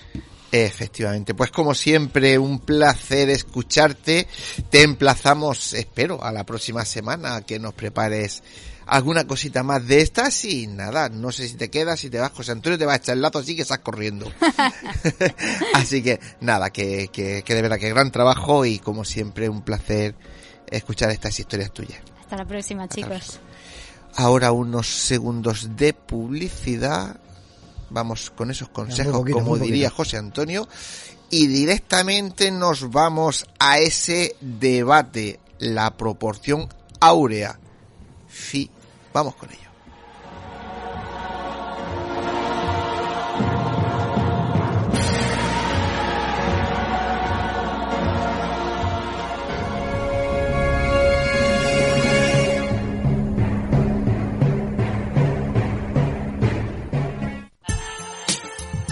Escucha nuestra emisión por internet a través de www.lainter.es o descarga nuestra app o aplicación para móvil a través de Play Store. Búscanos como Radio Inter Murcia.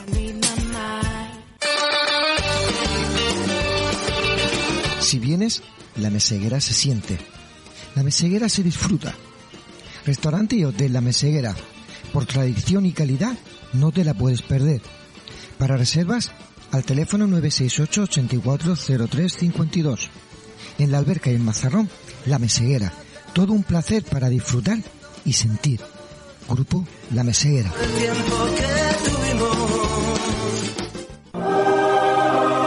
Fotos Orión.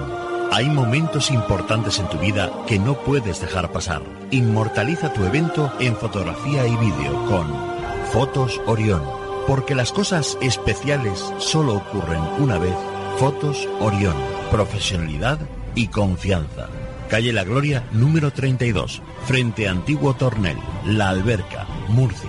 Teléfono 868 94 30 13. Atraviesa por tu cuenta y riesgo la puerta cerrada que te lleva hacia un mundo oculto ¿Quieres que investiguemos tu caso? Contacta con nosotros a través de nuestras vías de comunicación. Facebook, GOIS, Grupo Operativo de Investigación Sobrenatural. Canal de YouTube, Gois Investigación. Deja tu visita y suscríbete. Para más información, escribe nuestro correo goisinvestigación.gmail.com ¿A qué esperas? Adéntrate.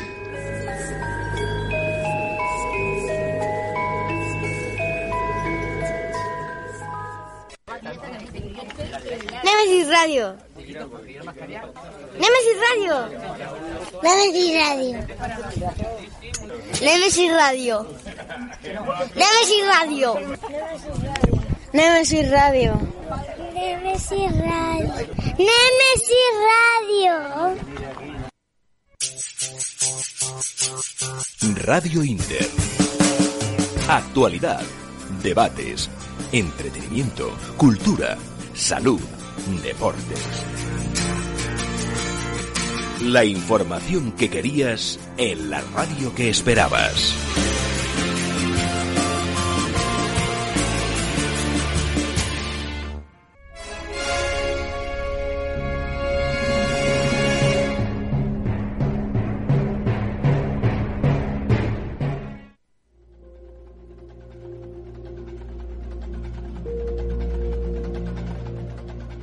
Quieres realizarnos una pregunta, cualquier duda o aclaración, toma nota de nuestro WhatsApp 643 08 37 23. Nemesis Radio, tu programa de misterio.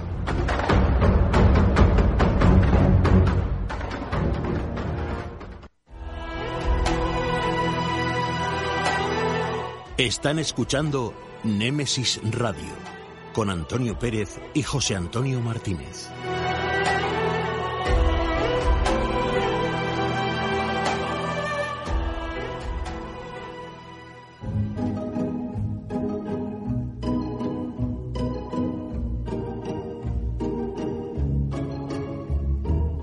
Tertulia.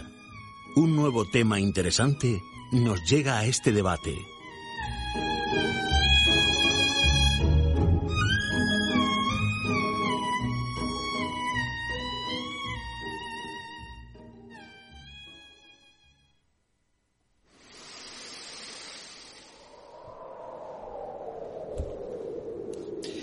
Pues eh, ya entramos en tiempo de debate y como siempre un debate o no sé si sea tertulia, debate, ya lo veremos después, eh, con bastante polémica. La proporción áurea, número phi. Eh, se le ha asignado muchísimas definiciones y nombres. Ya veremos esta noche con qué nos quedamos y sobre todo si conseguimos algunos aclararnos exactamente de qué hablamos, ¿verdad, José Antonio? Pues sí, la verdad que el tema es muy matemático, como los que a mí me gusta. Pero bueno, vamos a saludar a los compañeros que, que van a estar hoy. Yo creo que va a ser tertulia más que debate. Y, y nada, Pedro Ruiz, bienvenido. Pedro Rubio, muchas gracias. bueno, pues yo te cambio yo el nombre, te cambio el apellido. No te preocupes, estoy encantado de volver aquí a las ondas. De acuerdo. Rubén, Cerezo. Muy buenas noches y matemáticas esta vez. Paco Torres, ¿cómo no te ha ido? Aquí estoy, Aquí buenas noches de nuevo. Y hoy tenemos a Salvador Sandoval. Bienvenido. Buenas noches. Hoy tú y yo vamos a estar de, para meterle dedito y, y, y revolucionar la... Y yo sobre todo para aprender. Vale, vale. No, ya somos dos, ¿eh? Por lo menos esta noche. Bueno, pues vamos a ver si nuestro compañero Fernando nos pone música para que esta introducción la haga esta noche nuestro compañero Paco Torres y, y después de poner ese tema encima de la mesa. Vamos a ver por dónde vamos a tirar la proporción áurea o número phi.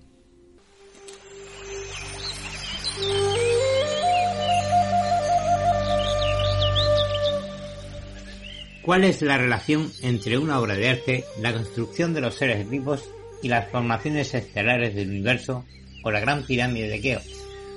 No habría ninguna de no ser por matemáticos como Euclides o Fibonacci. El número de oro 1,168 describe la armonía y estructura fundamental que rige todo. Desde cómo distribuir en plantas sus flores, los animales, moléculas de cristales, las galaxias, el encuadre de una buena fotografía y un largo sinfín. Marginado por algunos y encumbrado como sagrado por otros, resulta una atracción inevitable para crear, como hiciera Salvador Dalí sus obras armonizadas hasta lograr una bella proporción misteriosa.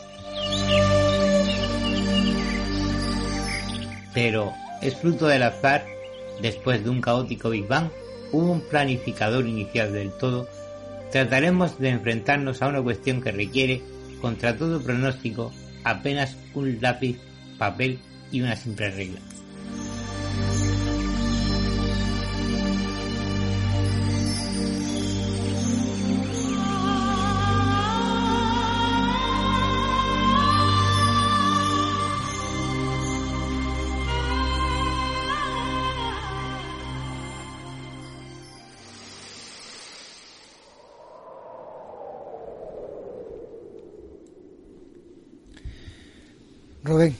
Buenas noches. Vamos a ver. Eh, el número de oro, que se denomina a la definición matemática de una fórmula que los griegos le pusieron nombre como a todo y la llamaron phi, que en teoría es PHI, aunque en el cálculo y representación matemática es FI. Bueno, es una cifra muy bonita, muy redonda, y básicamente lo calcula todo, tanto en el espacio como en el universo, como en la propia naturaleza, como en la visión geométrica, como en nuestra propia percepción de, la, de, de nuestro mundo a través de los ojos y está integrada en básicamente casi todo. Mm, hay pero muchísimas. Cuando, pero cuando decís casi todo, o cuando decimos casi todo, ¿cómo puede ser que un número esté o se pueda representar para todo? Para geometría, para eh, figuras. Paco, tú has dicho antes en, la intro una cosa muy importante. Si ya, está, ya estaría predelimitado todo este tipo de cosas, o por lo menos este número. El ser humano lo que, lo que ha conseguido con, o por lo menos lo que consiguió en su momento Euclides, o más tarde corroboró Fibonacci con unas matemáticas más avanzadas, más precisas, eh, es de alguna manera explicar el mundo que le rodeaba y cómo estaba conformado. Entonces, cómo estaba hecho. Y entonces a través de los números, los cuales la mayoría de los mortales les tenemos pánico, porque, porque son muy complicados, eh, se consiguió mediante un método muy sencillo explicar algo que, está ahí. Es decir, igual, igual que, los números primos explican las frecuencias, los, los, números primos, si bien pues, tú quieres saber una, un periodo de desintegración de, de un átomo, la, el espectro que forma de ondas, pues siguen la secuencia del número primo. Una, un rayo de luz que viaje por el universo desde nuestra estrella a otra estrella eh, sigue una secuencia de números primos.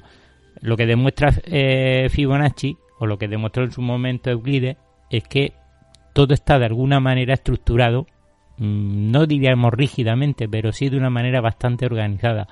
Por eso hacía yo la pregunta, y termino ya, por eso hacía yo la pregunta, es decir, realmente hay un, como dicen en la masonería, un, un dios constructor, un arquitecto primordial, o es que nuestro universo ya de por sí la estructura está programada de por sí de esa manera. Pero a, a mí lo que me lo que me encanta de, de este número es el nombre, que es fino y, y se denomina así porque es la primera letra del nombre de Fidias, el arquitecto griego y escultor.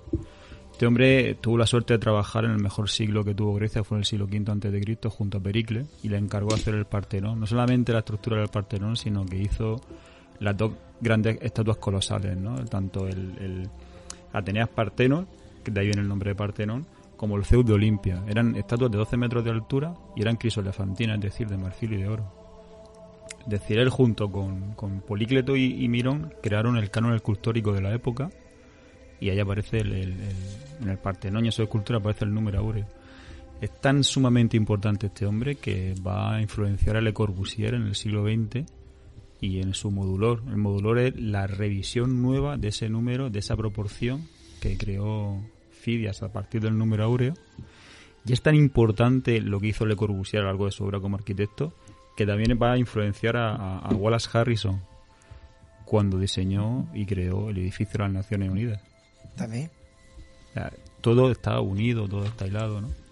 Pero sin embargo, el pobre Fidias pues no terminó bien. Que a mí una de las cosas que, que, la gente se fija mucho en su figura como arquitecto y como escultor, pero no saben cómo terminó. Fidias estuvo tan amistad con Pericles que levantó tanta envidia que sus enemigos le acusaron de, de, de encuentros amorosos y de quedarse con parte del oro que destinaron a la estatua de, de Ateneas Parteno. ¿no? A partir de aquí fue juzgado y, y, y también se le acusó no solamente de esto, sino de que tanto el su rostro como el rostro de Pericles aparecieron en el escudo de la, de la diosa, ¿no? Y eso era como una ofrenda, una, ofrenda hacia los dioses, ¿no? Entonces, finalmente, a Fidia, a- sobre su muerte, hay dos teorías. Una de que muere en la cárcel de Atenas, una vez que es eh, juzgado y condenado, o bien muere por enfermedad, o bien muere envenenado. Y otros dicen que termina exiliado en la Élida, y ahí también donde desaparece y donde muere. Pero ya digo, para mí el nombre de, de, de Fi, la letra, eh, Sí. es magnífico, es algún misterio. La verdad que sí. Rubén. Efectivamente, de hecho está estos números o el número de oro está también sujeto en los cálculos de la Gran Pirámide de Keops, en la fachada del Partenón, en la Catedral de Notre Dame, en la Torre Eiffel, en la fachada de la Universidad de Salamanca, que está totalmente encuadrado con ese cálculo y pensado precisamente así. Y todo ello nos lleva a, un, a una actuación eh, geométrica pero calculada, es decir, a nuestro ojo, a nuestro ojo le gusta cómo, cómo está hecho este cálculo y cómo se posiciona en todo. No solo es eso, sino que en- para captar en publicidad, por ejemplo, lo que hacen es eh, introducirte este tipo de cálculos y además con una imagen concreta. En la fotografía se estila muchísimo, que creo que esto lo podrás comentar tú mejor que nadie. Y no solo todo esto, sino que además lo tenemos en, en la propia naturaleza. Lo tenemos en las plantas, lo tenemos en las colmenas eh, de las abejas, lo tenemos en las tarjetas de crédito que usamos a, a diario, están compuestas con esa misma proporción. O sea, Sí. podrían ser más grandes o más pequeñas, ¿no? Las tarjetas de crédito tienen esa proporción. Las cajetillas de tabaco. Eh, bueno, pues eh, sin ir más lejos, podríamos decir que en la arquitectura tenemos, pues bueno, eh, todo lo que hemos hablado y, un montón de, de más cosas. En la naturaleza, por ejemplo, está en las hojas, en las hojas, Sí. en las plantas, eh, bueno, en casi todos los cactus están hech- hechas también esa proporción. En la morfología de las abejas, ya lo hemos comentado, y en todos los planetas del sistema solar. Eso es para asustarse. Es más, es más.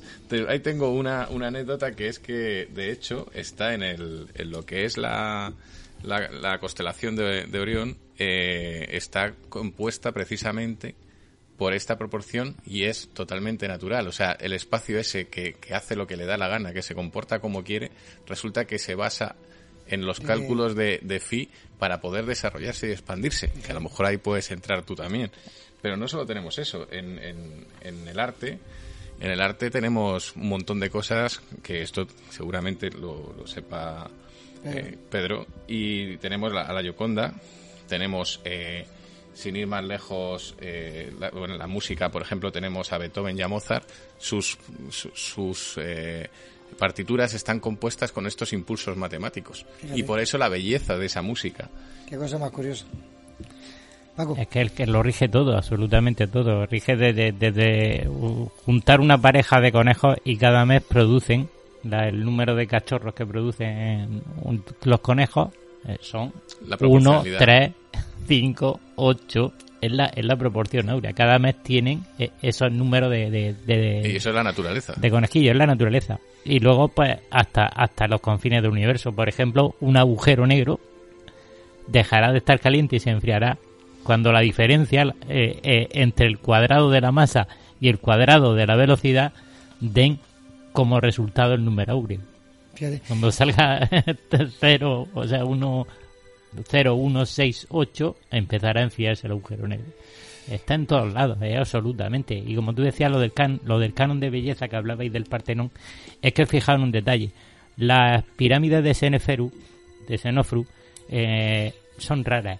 Se ven desde abajo, pero no se ven tan espectaculares. Sin embargo, las dos que respetan la proporción áurea, la, la de Keops y la de Kefren, eh, se ven esplendorosas, altivas y impresionan a la vista.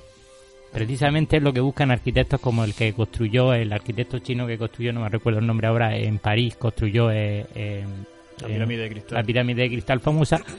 Dice él, dice en una entrevista que ha sido accidental, que él buscaba la mejor vista de la pirámide. Cuando el público lo viera, que ofreciera la mejor vista posible, que quedase lo más impresionante posible pero es que respeta la proporción áurea. Sí, sí, de hecho, mira, si te coges el, el, Partenón, el Partenón tiene una serie de modificaciones a lo largo de toda su estructura para que lo vea donde lo vea sea la visión la misma, ¿no? Y una de ellas la famosa énfasis de las columnas. La énfasis es que simplemente la, las columnas son más, son más gordas por el medio y más estilizadas por los extremos, tanto arriba como abajo, ¿no?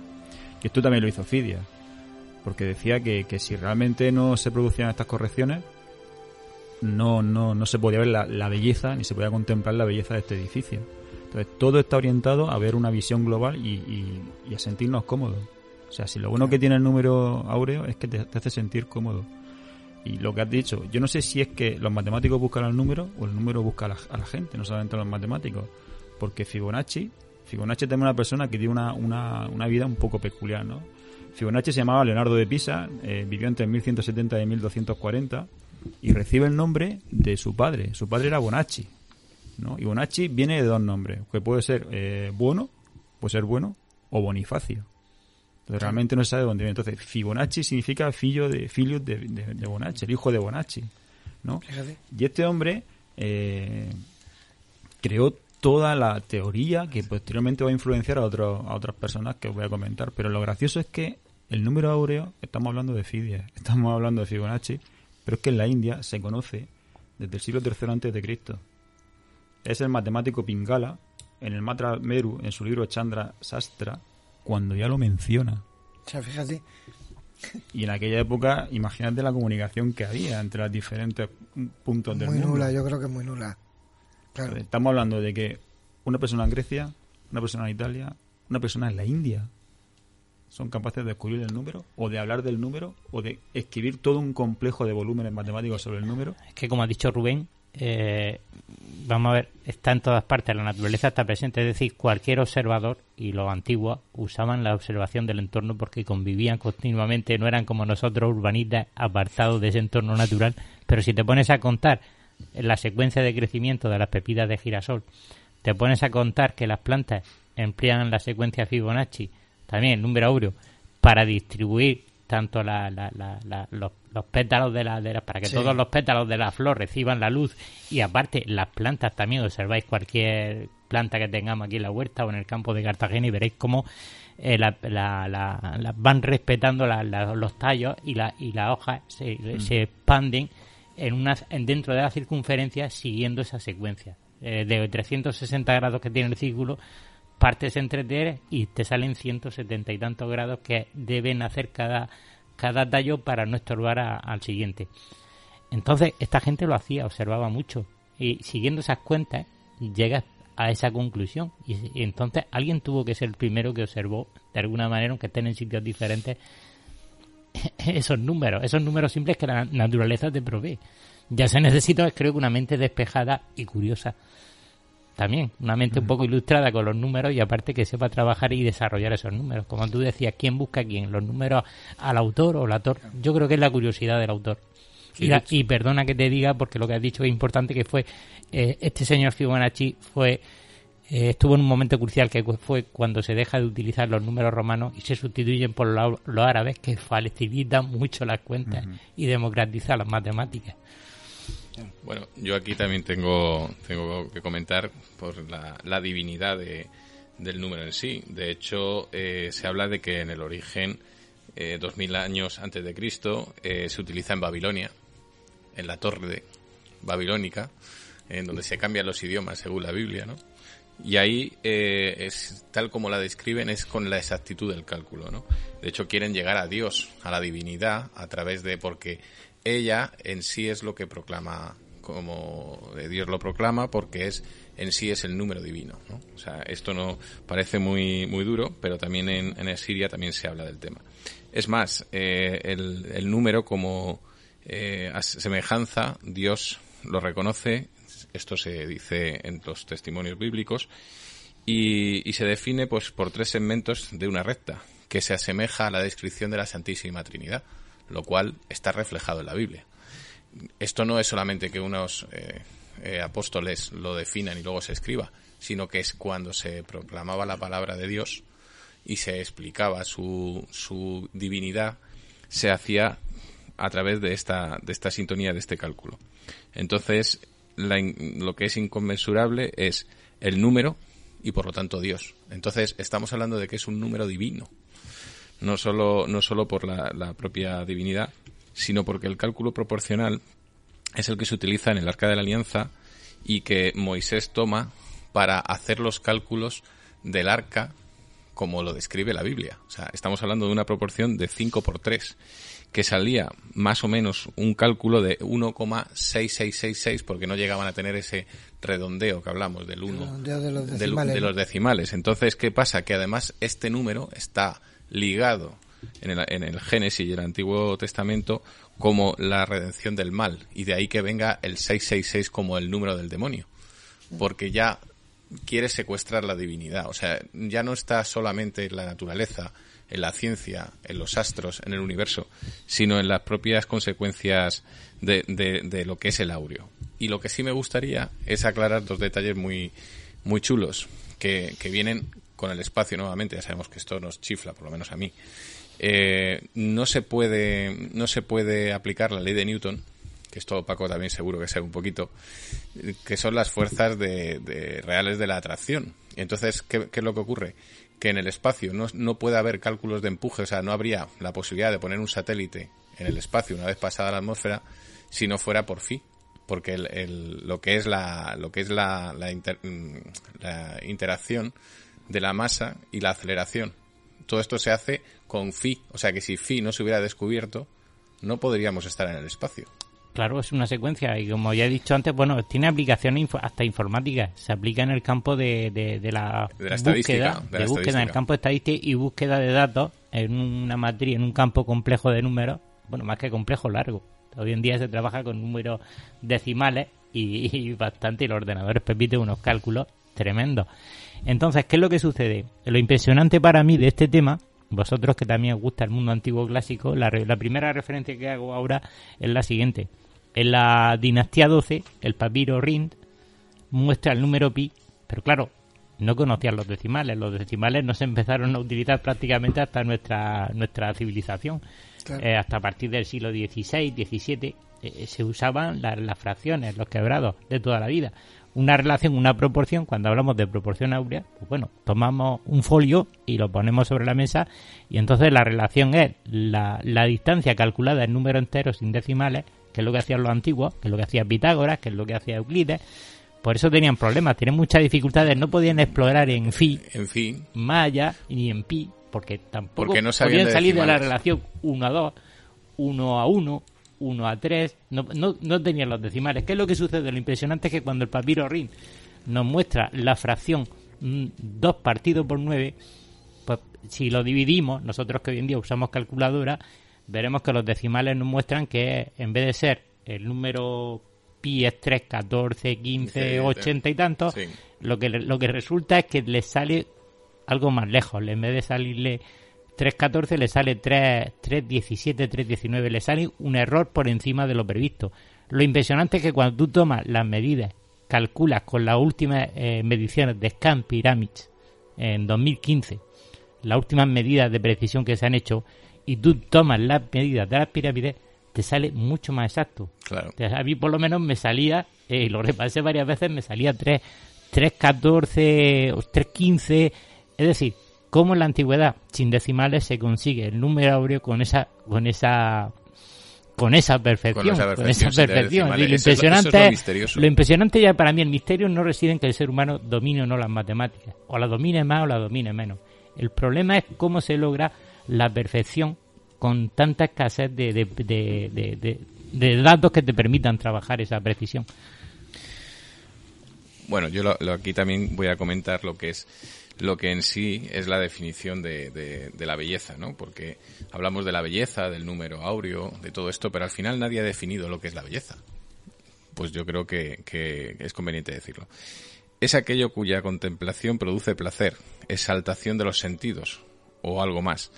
El concepto no es absoluto, inmutable, único, está lleno de objetividad y adquiere el rostro polifacético según las épocas, culturas y países y frecuencias de los, de los modelos perdón, antológicos y esenciales. Pero si cogemos cualquier belleza definida durante el espacio-tiempo desde que podemos tener testimonios, siempre se produce el cálculo. Es decir, cuando nosotros vemos a un hombre o una mujer o un modelo o, o simplemente una, una fotografía que describe la belleza, siempre está el cálculo phi metido en medio. ¿Por qué? Porque es, es la, la, la belleza está definida como esa proporción. Es decir, mm, genéticamente nuestro ADN tiene no solo la misma la misma espiral, la misma es, eh, exaltación tipo caracol, sino que además es que se enrolla sobre sí misma con el mismo cálculo. Por lo tanto, genéticamente, que es nuestros genes que vienen o no del espacio, pero es que la belleza empieza en nuestra propia genética. ¿Quién diseñó nuestro ADN? Porque ya calculó la belleza. Eso puede dar para otro programa. Sí, a mí me gustaría comentar que hablando de la observación, eh, si el mayor templo que hay en España para observar y deleitarte es la pinacoteca del Museo del Prado, ¿no? Y allí hay un cuadro que es visto por millones de personas todos los años, todas las personas que entran. Y hay un cuadro que cuando te pones delante de él, sabes por qué, pero tienes que pararte a, contemplarlo. Y cuando ves que han pasado unos segundos, realmente han pasado minutos. Ese cuadro es la menina de Velázquez. Velázquez utilizó el número áureo en la composición de ese cuadro. De hecho, es el cuadro que mejor representa la atmósfera. Yo creo que ha sido el primer pintor que ha sab- ha sabido captar las atmósferas. O sea, todo lo que por encima de Velázquez, todo lo que por encima de, esas figuras, todo eso son atmósferas que dices, ¿tú ¿cómo es posible que un pintor haya conseguido crear la tercera dimensión en un cuadro y además en la, en la época de la pinta, ¿no? ¿Pero por qué? Velázquez en su día hizo dos viajes a Italia. En esos dos viajes a Italia conoció la obra de Leonardo da Vinci con la Sagrada Familia y con la Gioconda y conoció la obra de, de Miguel Ángel también con la Sagrada Familia que es un cuadro pero con su David pero sin duda la persona que va a marcar a todo no solamente a, Velázquez a Leonardo da Vinci o a Miguel Ángel fue Durero que fue contemporáneo de, de Leonardo da Vinci Durero escribió cuatro libros donde aparece la espiral de Durero, que es la famosa espiral que hemos visto en muchísimas fotografías, es la primera vez que, lo, que, él decide, esto es el número, así se representa el número áureo. Y escribió un libro, bueno, escribió cuatro libros en 1595 llamado Instrucciones sobre la medida con reglas y compás de las figuras planas y sólidas. Y ahí te enseña cómo hacer su dibujo, cómo hacer su espiral. Y él lo refleja en dos cuadros muy importantes. Lo reflejan muchísimos, ¿no? Pero sobre todo hay dos, que, que igual que cuando te paras delante de él, te absorbe. Uno es el Melancolía, el famoso cuadro donde aparece el ángel pensando, con su cuadro mágico que suba 34. Sí, correcto. Y otro, que si vamos al Museo del Prado, también lo podemos observar y nos va a atrapar. Que su famosa, son dos cuadros, el de Adán y Eva. O sea, tenemos una pinacoteca donde dos autores separados en el tiempo, pero que, que, que se, que, que influyen uno del otro, que te llevan a otros autores y que al final pasa de un número áureo a otro número de áureo gozando unas pequeñas salas. Y dices tú, ¿y esto por qué es así? Entonces yo me pregunto, ¿realmente el número áureo lo buscamos o nos busca él a nosotros y nos hace... Bueno, es que, es que Salvador Dalí es- expresa expresa la necesidad de búsqueda recurriendo a, a un a Jica ahora mismo el apellido es Jica estaba buscando el apellido a ver si lo había apuntado eh, es un matemático rumano que lo conoce en Nueva York Y- Matila, Matila Jica se Matila. Jica, eso, Matila, Matila Matila Jica. Jica. Y le dice, bueno, pues eh, enséñame, explícame cómo funciona esto del número áureo, necesito a alguien que me dé clases y también lo aprende que, que, bueno, una de sus obras cumbre, una de sus obras cumbre es, es la, la última cena, donde, donde está empotrado el dodecaedro, donde en la escena todo el ambiente sabéis que tiene una especie arriba de ventanal místico, así, un ventanal compuesto por, por ese dodecaedro que es el universo. Es todo, es el todo, el universo. Ese cuadro es una obra maestra, para mí es una perfección en cuanto a la proporción. De hecho, él también comenta, por lo que dices del cuadro de las meninas, eh, en una anécdota le, le preguntan qué salvaría usted en caso de incendio del Museo del Prado.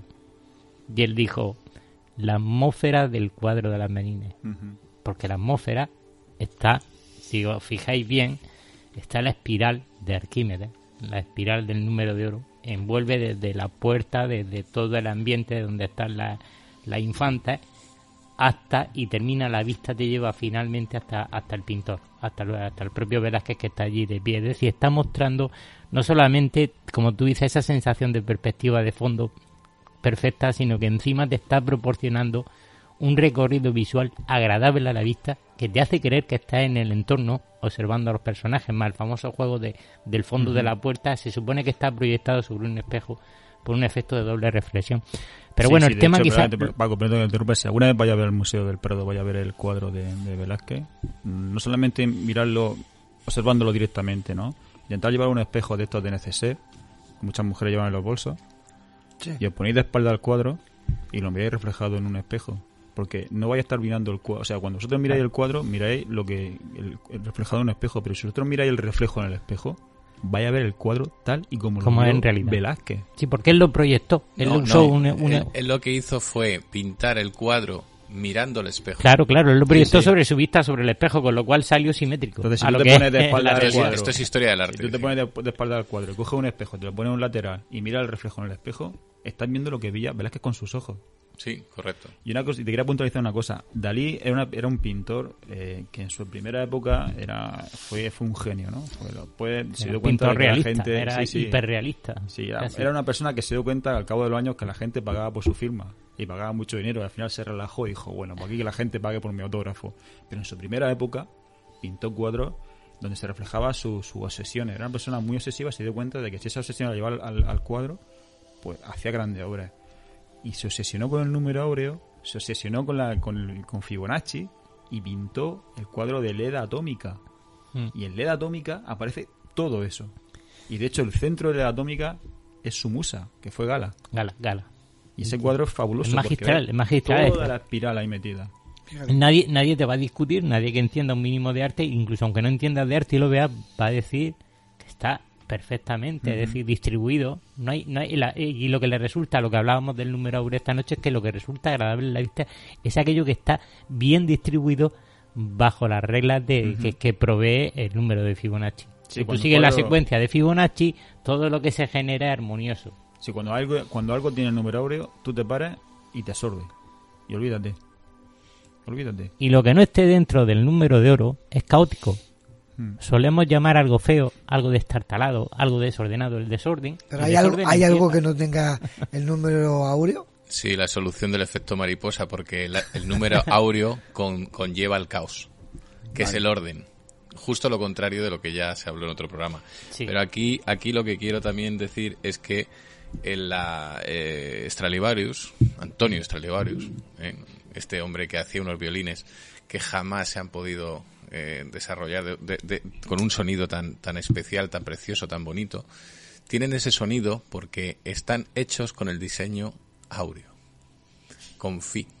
De hecho, llegó al cálculo después de, de- de escuchar, eh, desarrolló muchísimos instrumentos musicales, pero cuando consiguió calcular cómo sonaba el sonido, diseñó los violines para que sonaran así. Y solo sus violines suenan como suenan los Stradivarius, porque están diseñados y calculados así. Y aquí quiero meter algo que eso seguro que os va a gustar, eh, porque además también tiene que ver. La Gioconda está pintada por Leonardo y es una, precisamente es una de las de las que mejor soporta eh, el diseño. Pero no solo, no solo la, la Gioconda, sino que las sinfonías de Beethoven y Mozart, eh, todas calculan lo que hemos hablado antes, pero es que ahí viene la otra definición, que es la que Da Vinci hizo en su momento, que, si yo no me equivoco, era la altura del hombre a la distancia del ombligo, que apuntaba de la mano es el número áureo, dice, y de la dentadura, que va creciendo según nuestras proporciones, en la belleza se calcula por cómo tenemos las facciones en base a nuestros dientes, que es genético. Y este es el último detalle que quiero dar para poner un poco de la picota en la mesa. Las investigaciones recientes, que esto le va a picar mucho a Paco, advierte que el principio matemático no solo se impone en la física, en la química y en la astronomía y en la biología, sino que ahora se están haciendo los cálculos de la topolo- topología del tiempo y espacio, porque si consiguen descifrar la fórmula, llegaríamos a la conclusión de que el tiempo y espacio está calculado por phi. Sí, volviendo un poco a todo, ¿no? Al tema Sí. del arte, al tema de arquitectura, de, de- de- de Durero, de su cuadro mágico. En España hay un cuadro mágico muy, muy, muy conocido, que está en la Sagrada Familia de Barcelona. Y si Durero decía que su cuadro mágico daba 34, Gaudí, aunque el cuadro no es de Gaudí, es de un amigo suyo que le pidió ponerlo, el cuadro mágico de Gaudí, de la Sagrada Familia, está 33. Hay mucha gente que dice, esto es masónico. No, perdona, era la que mataron a Jesús de Nazaret. Entonces él, y él aparece en, en uno de los sitios más importantes. Pero es que Gaudí, al final de su vida, también se obsesionó con el número mágico. Todas las torres, las magníficas torres que se levantan en la Sagrada Familia, tienen en cuenta el número áureo. Pero es que si lo queremos ver visualmente, solo hay que pasear por el Parque Güell. Porque el número áureo no solamente se esconde en la espiral de Durero, sino que también se esconde en el pentagrama. En el pentagrama. Sí. Y el, el pentagrama hay que cogerlo con, con mucho cuidado porque el pentagrama tiene una simbología alucinante. ¿De acuerdo? El pentagrama es un símbolo de protección desde la antigüedad. Dicen que es la, la, la la mejor matriz, la mejor representación gráfica de qué sería el número áureo. Porque cumplen las diagonales, todas las diagonales Todas, que, todas. que, Es- que es el- recorren las estrellas cumplen con el número áureo. Y el símbolo de protección de los cristianos, pues son las- preciso. se reflejan las cinco llagas de, de Cristo. Entonces, es toda la simbología que hay alrededor, es alucinante. Y me gustaría comentaros el número áureo en Murcia, ¿sabéis qué hay, no? No, pero tú di, di, di, di. Encontramos el número, voy a explicarte el sitio donde podemos encontrar el número áureo. Primero en la fachada de la Catedral de Murcia, porque Jaime Bor quiso hacer una, una especial dedicación, una especial eh, eh, el- recordar a Fidias, ¿no? ¿Cómo recordar a Fidias? La fachada de la Catedral de Murcia. Por eso ahí encontramos Uno. el número áureo. Uno. Dos. En, la- en el antiguo hospital de Marina de Cartagena, lo que es la sede de la Escuela Industrial de la Universidad Politécnica de Cartagena. Si cogemos la longitud de la fachada, que son 170 metros, su profundidad, que son 105 metros, si lo dividimos, ¡pum! El número áureo. Más perfecto que el patio del Escorial. Qué bueno. Y tercero, este lo podemos ver gráficamente. En, el mundo marino, ¿dónde encontramos el número áureo? En el Amonites, en el Sí, Nautilus. sí. Pues cuando pasemos por el casco antiguo de Murcia y lleguemos a la fachada de la, del casino, vamos a encontrar en ese mármol rosa un Amonites perfecto, fosilizado. Solamente hay que pararse y mirarlo, además queda a la altura de los ojos. No me digas. El número áureo está en Murcia. Solamente hay que pasear, disfrutarlo y encontrarlo. Y cuando pase, mucha gente se para delante de la fachada del, del, del casino y se queda absorto. Pues si te paras justo enfrente de Pero la por lo que estamos hablando, por la belleza visual, por la armonía, porque el ojo agradece, nuestro cerebro pues, de alguna manera valora, valora esa armonía. pues ya verás ya verás ese mármol rosa con esa, con esas vetas de oro de la Amonites, el efecto que produce es magnífico. Bueno, Y- y pues. no, no eh, has dicho nada de la fotografía. No, no, no, Te no. la he dejado a ti y no he dicho nada porque tú eres el experto. Y, y no has yo- co- yo coméntalo, mi- coméntalo. No, no, yo mi fotografía eh, siempre eh, es- es una obsesión muy grande lo que es enfocar y cuadrar lo que vas- vayas a fotografiar. Pero a veces cuando uno ve un paisaje, ve un, un lugar y, y- lo dejas como no en el centro, sino en un lado de, la, de ese rectángulo, mucha gente que no entiende dice, "Ah, te has movido un poquito, ¿no? Está desenfocado. Estás- no, no desenfocada, sino de- no está centrada. No está centrado, sí. Y a mí me encanta. O sea, yo cuando hago esa fotografía con una catedral en la parte izquierda y en la derecha no hay mucho, esa fotografía es bonita. Es muy, muy bonita. Y ya poquito a poco pues vamos viendo por qué era bonita, ¿no? Pues ya no hay tiempo para más, así que en otro momento hablaremos de lo bonita que o no es la fotografía, Perfecto. porque al fin y al cabo no deja de ser pura geometría todo. que creo, creo que es de lo que se habla esta noche. Muchas gracias a todos nuestros oyentes, muchas gracias a nuestros queridos amigos, compañeros y contertulios. Y José Antonio, dale que nos vamos. Muy bien. Pues toda la información del programa la podéis seguir por nuestro Facebook, Nemesis Radio, nuestro Twitter, arroba Nemesis Radio 1 y tenemos una mail, nemesisradio arroba canalmurcia.com, tanto en el Facebook, Twitter como en el correo electrónico. Bueno, pues podéis dejarnos vuestros mensajes con cualquier cosa que queráis contarnos. Eh, recuerden Nemesis Radio todos los jueves a las 21 horas en Radio Inter 96.7 y 102.4 de la FM en Murcia. Y los domingos repetimos en el dial y en el horario. Por internet nos pueden escuchar a través de la web. Tenemos dos www.lainter.es y www.lainter968.es.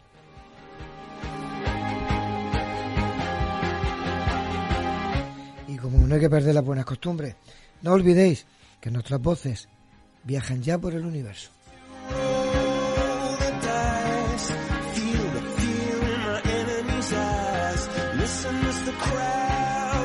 Pues queridos oyentes, hasta aquí hemos llegado. Les deseamos que tengan una feliz semana y les esperamos el próximo jueves aquí a las 21 horas en Nemesis Radio, Radio Inter Murcia.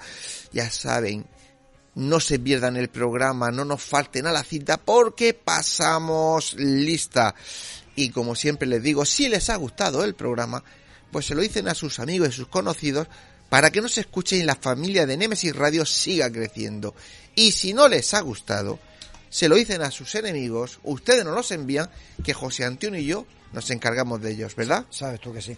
Pues... Adiós. Hasta luego.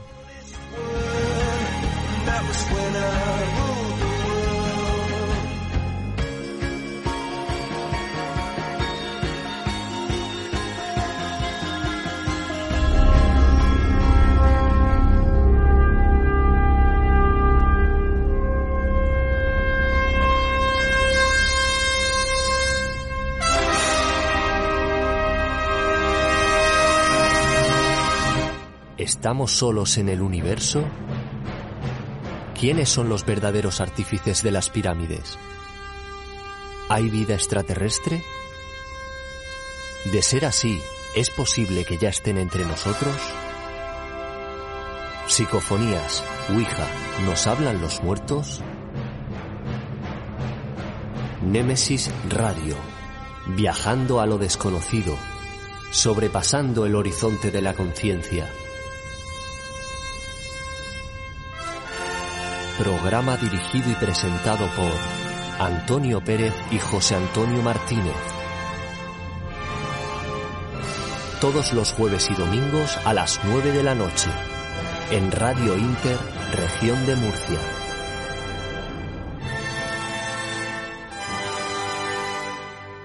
Némesis Radio.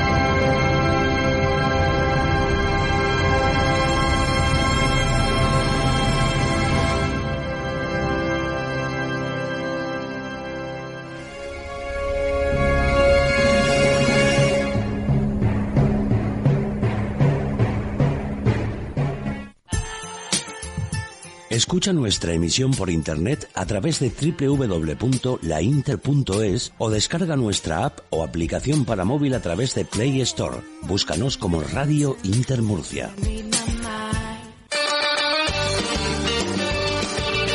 Si vienes, la meseguera se siente. La meseguera se disfruta. Restaurante y Hotel La Meseguera. Por tradición y calidad, no te la puedes perder. Para reservas, al teléfono 968 840352. En la alberca y el mazarrón, La Meseguera. Todo un placer para disfrutar y sentir. Grupo La Meseguera.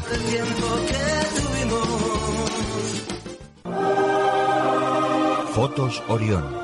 Hay momentos importantes en tu vida que no puedes dejar pasar. Inmortaliza tu evento en fotografía y vídeo con Fotos Orión. Porque las cosas especiales solo ocurren una vez. Fotos Orión. Profesionalidad y confianza. Calle La Gloria, número 32, frente a Antiguo Tornel, La Alberca, Murcia. Teléfono 868 94 30 13. Atraviesa por tu cuenta y riesgo la puerta cerrada que te lleva hacia un mundo oculto. ¿Quieres que investiguemos tu caso? Contacta con nosotros a través de nuestras vías de comunicación. Facebook, GOIS, Grupo Operativo de Investigación Sobrenatural. Canal de YouTube, GOIS Investigación. Deja tu visita y suscríbete. Para más información, escribe nuestro correo goisinvestigación.gmail.com ¿A qué esperas? Adéntrate.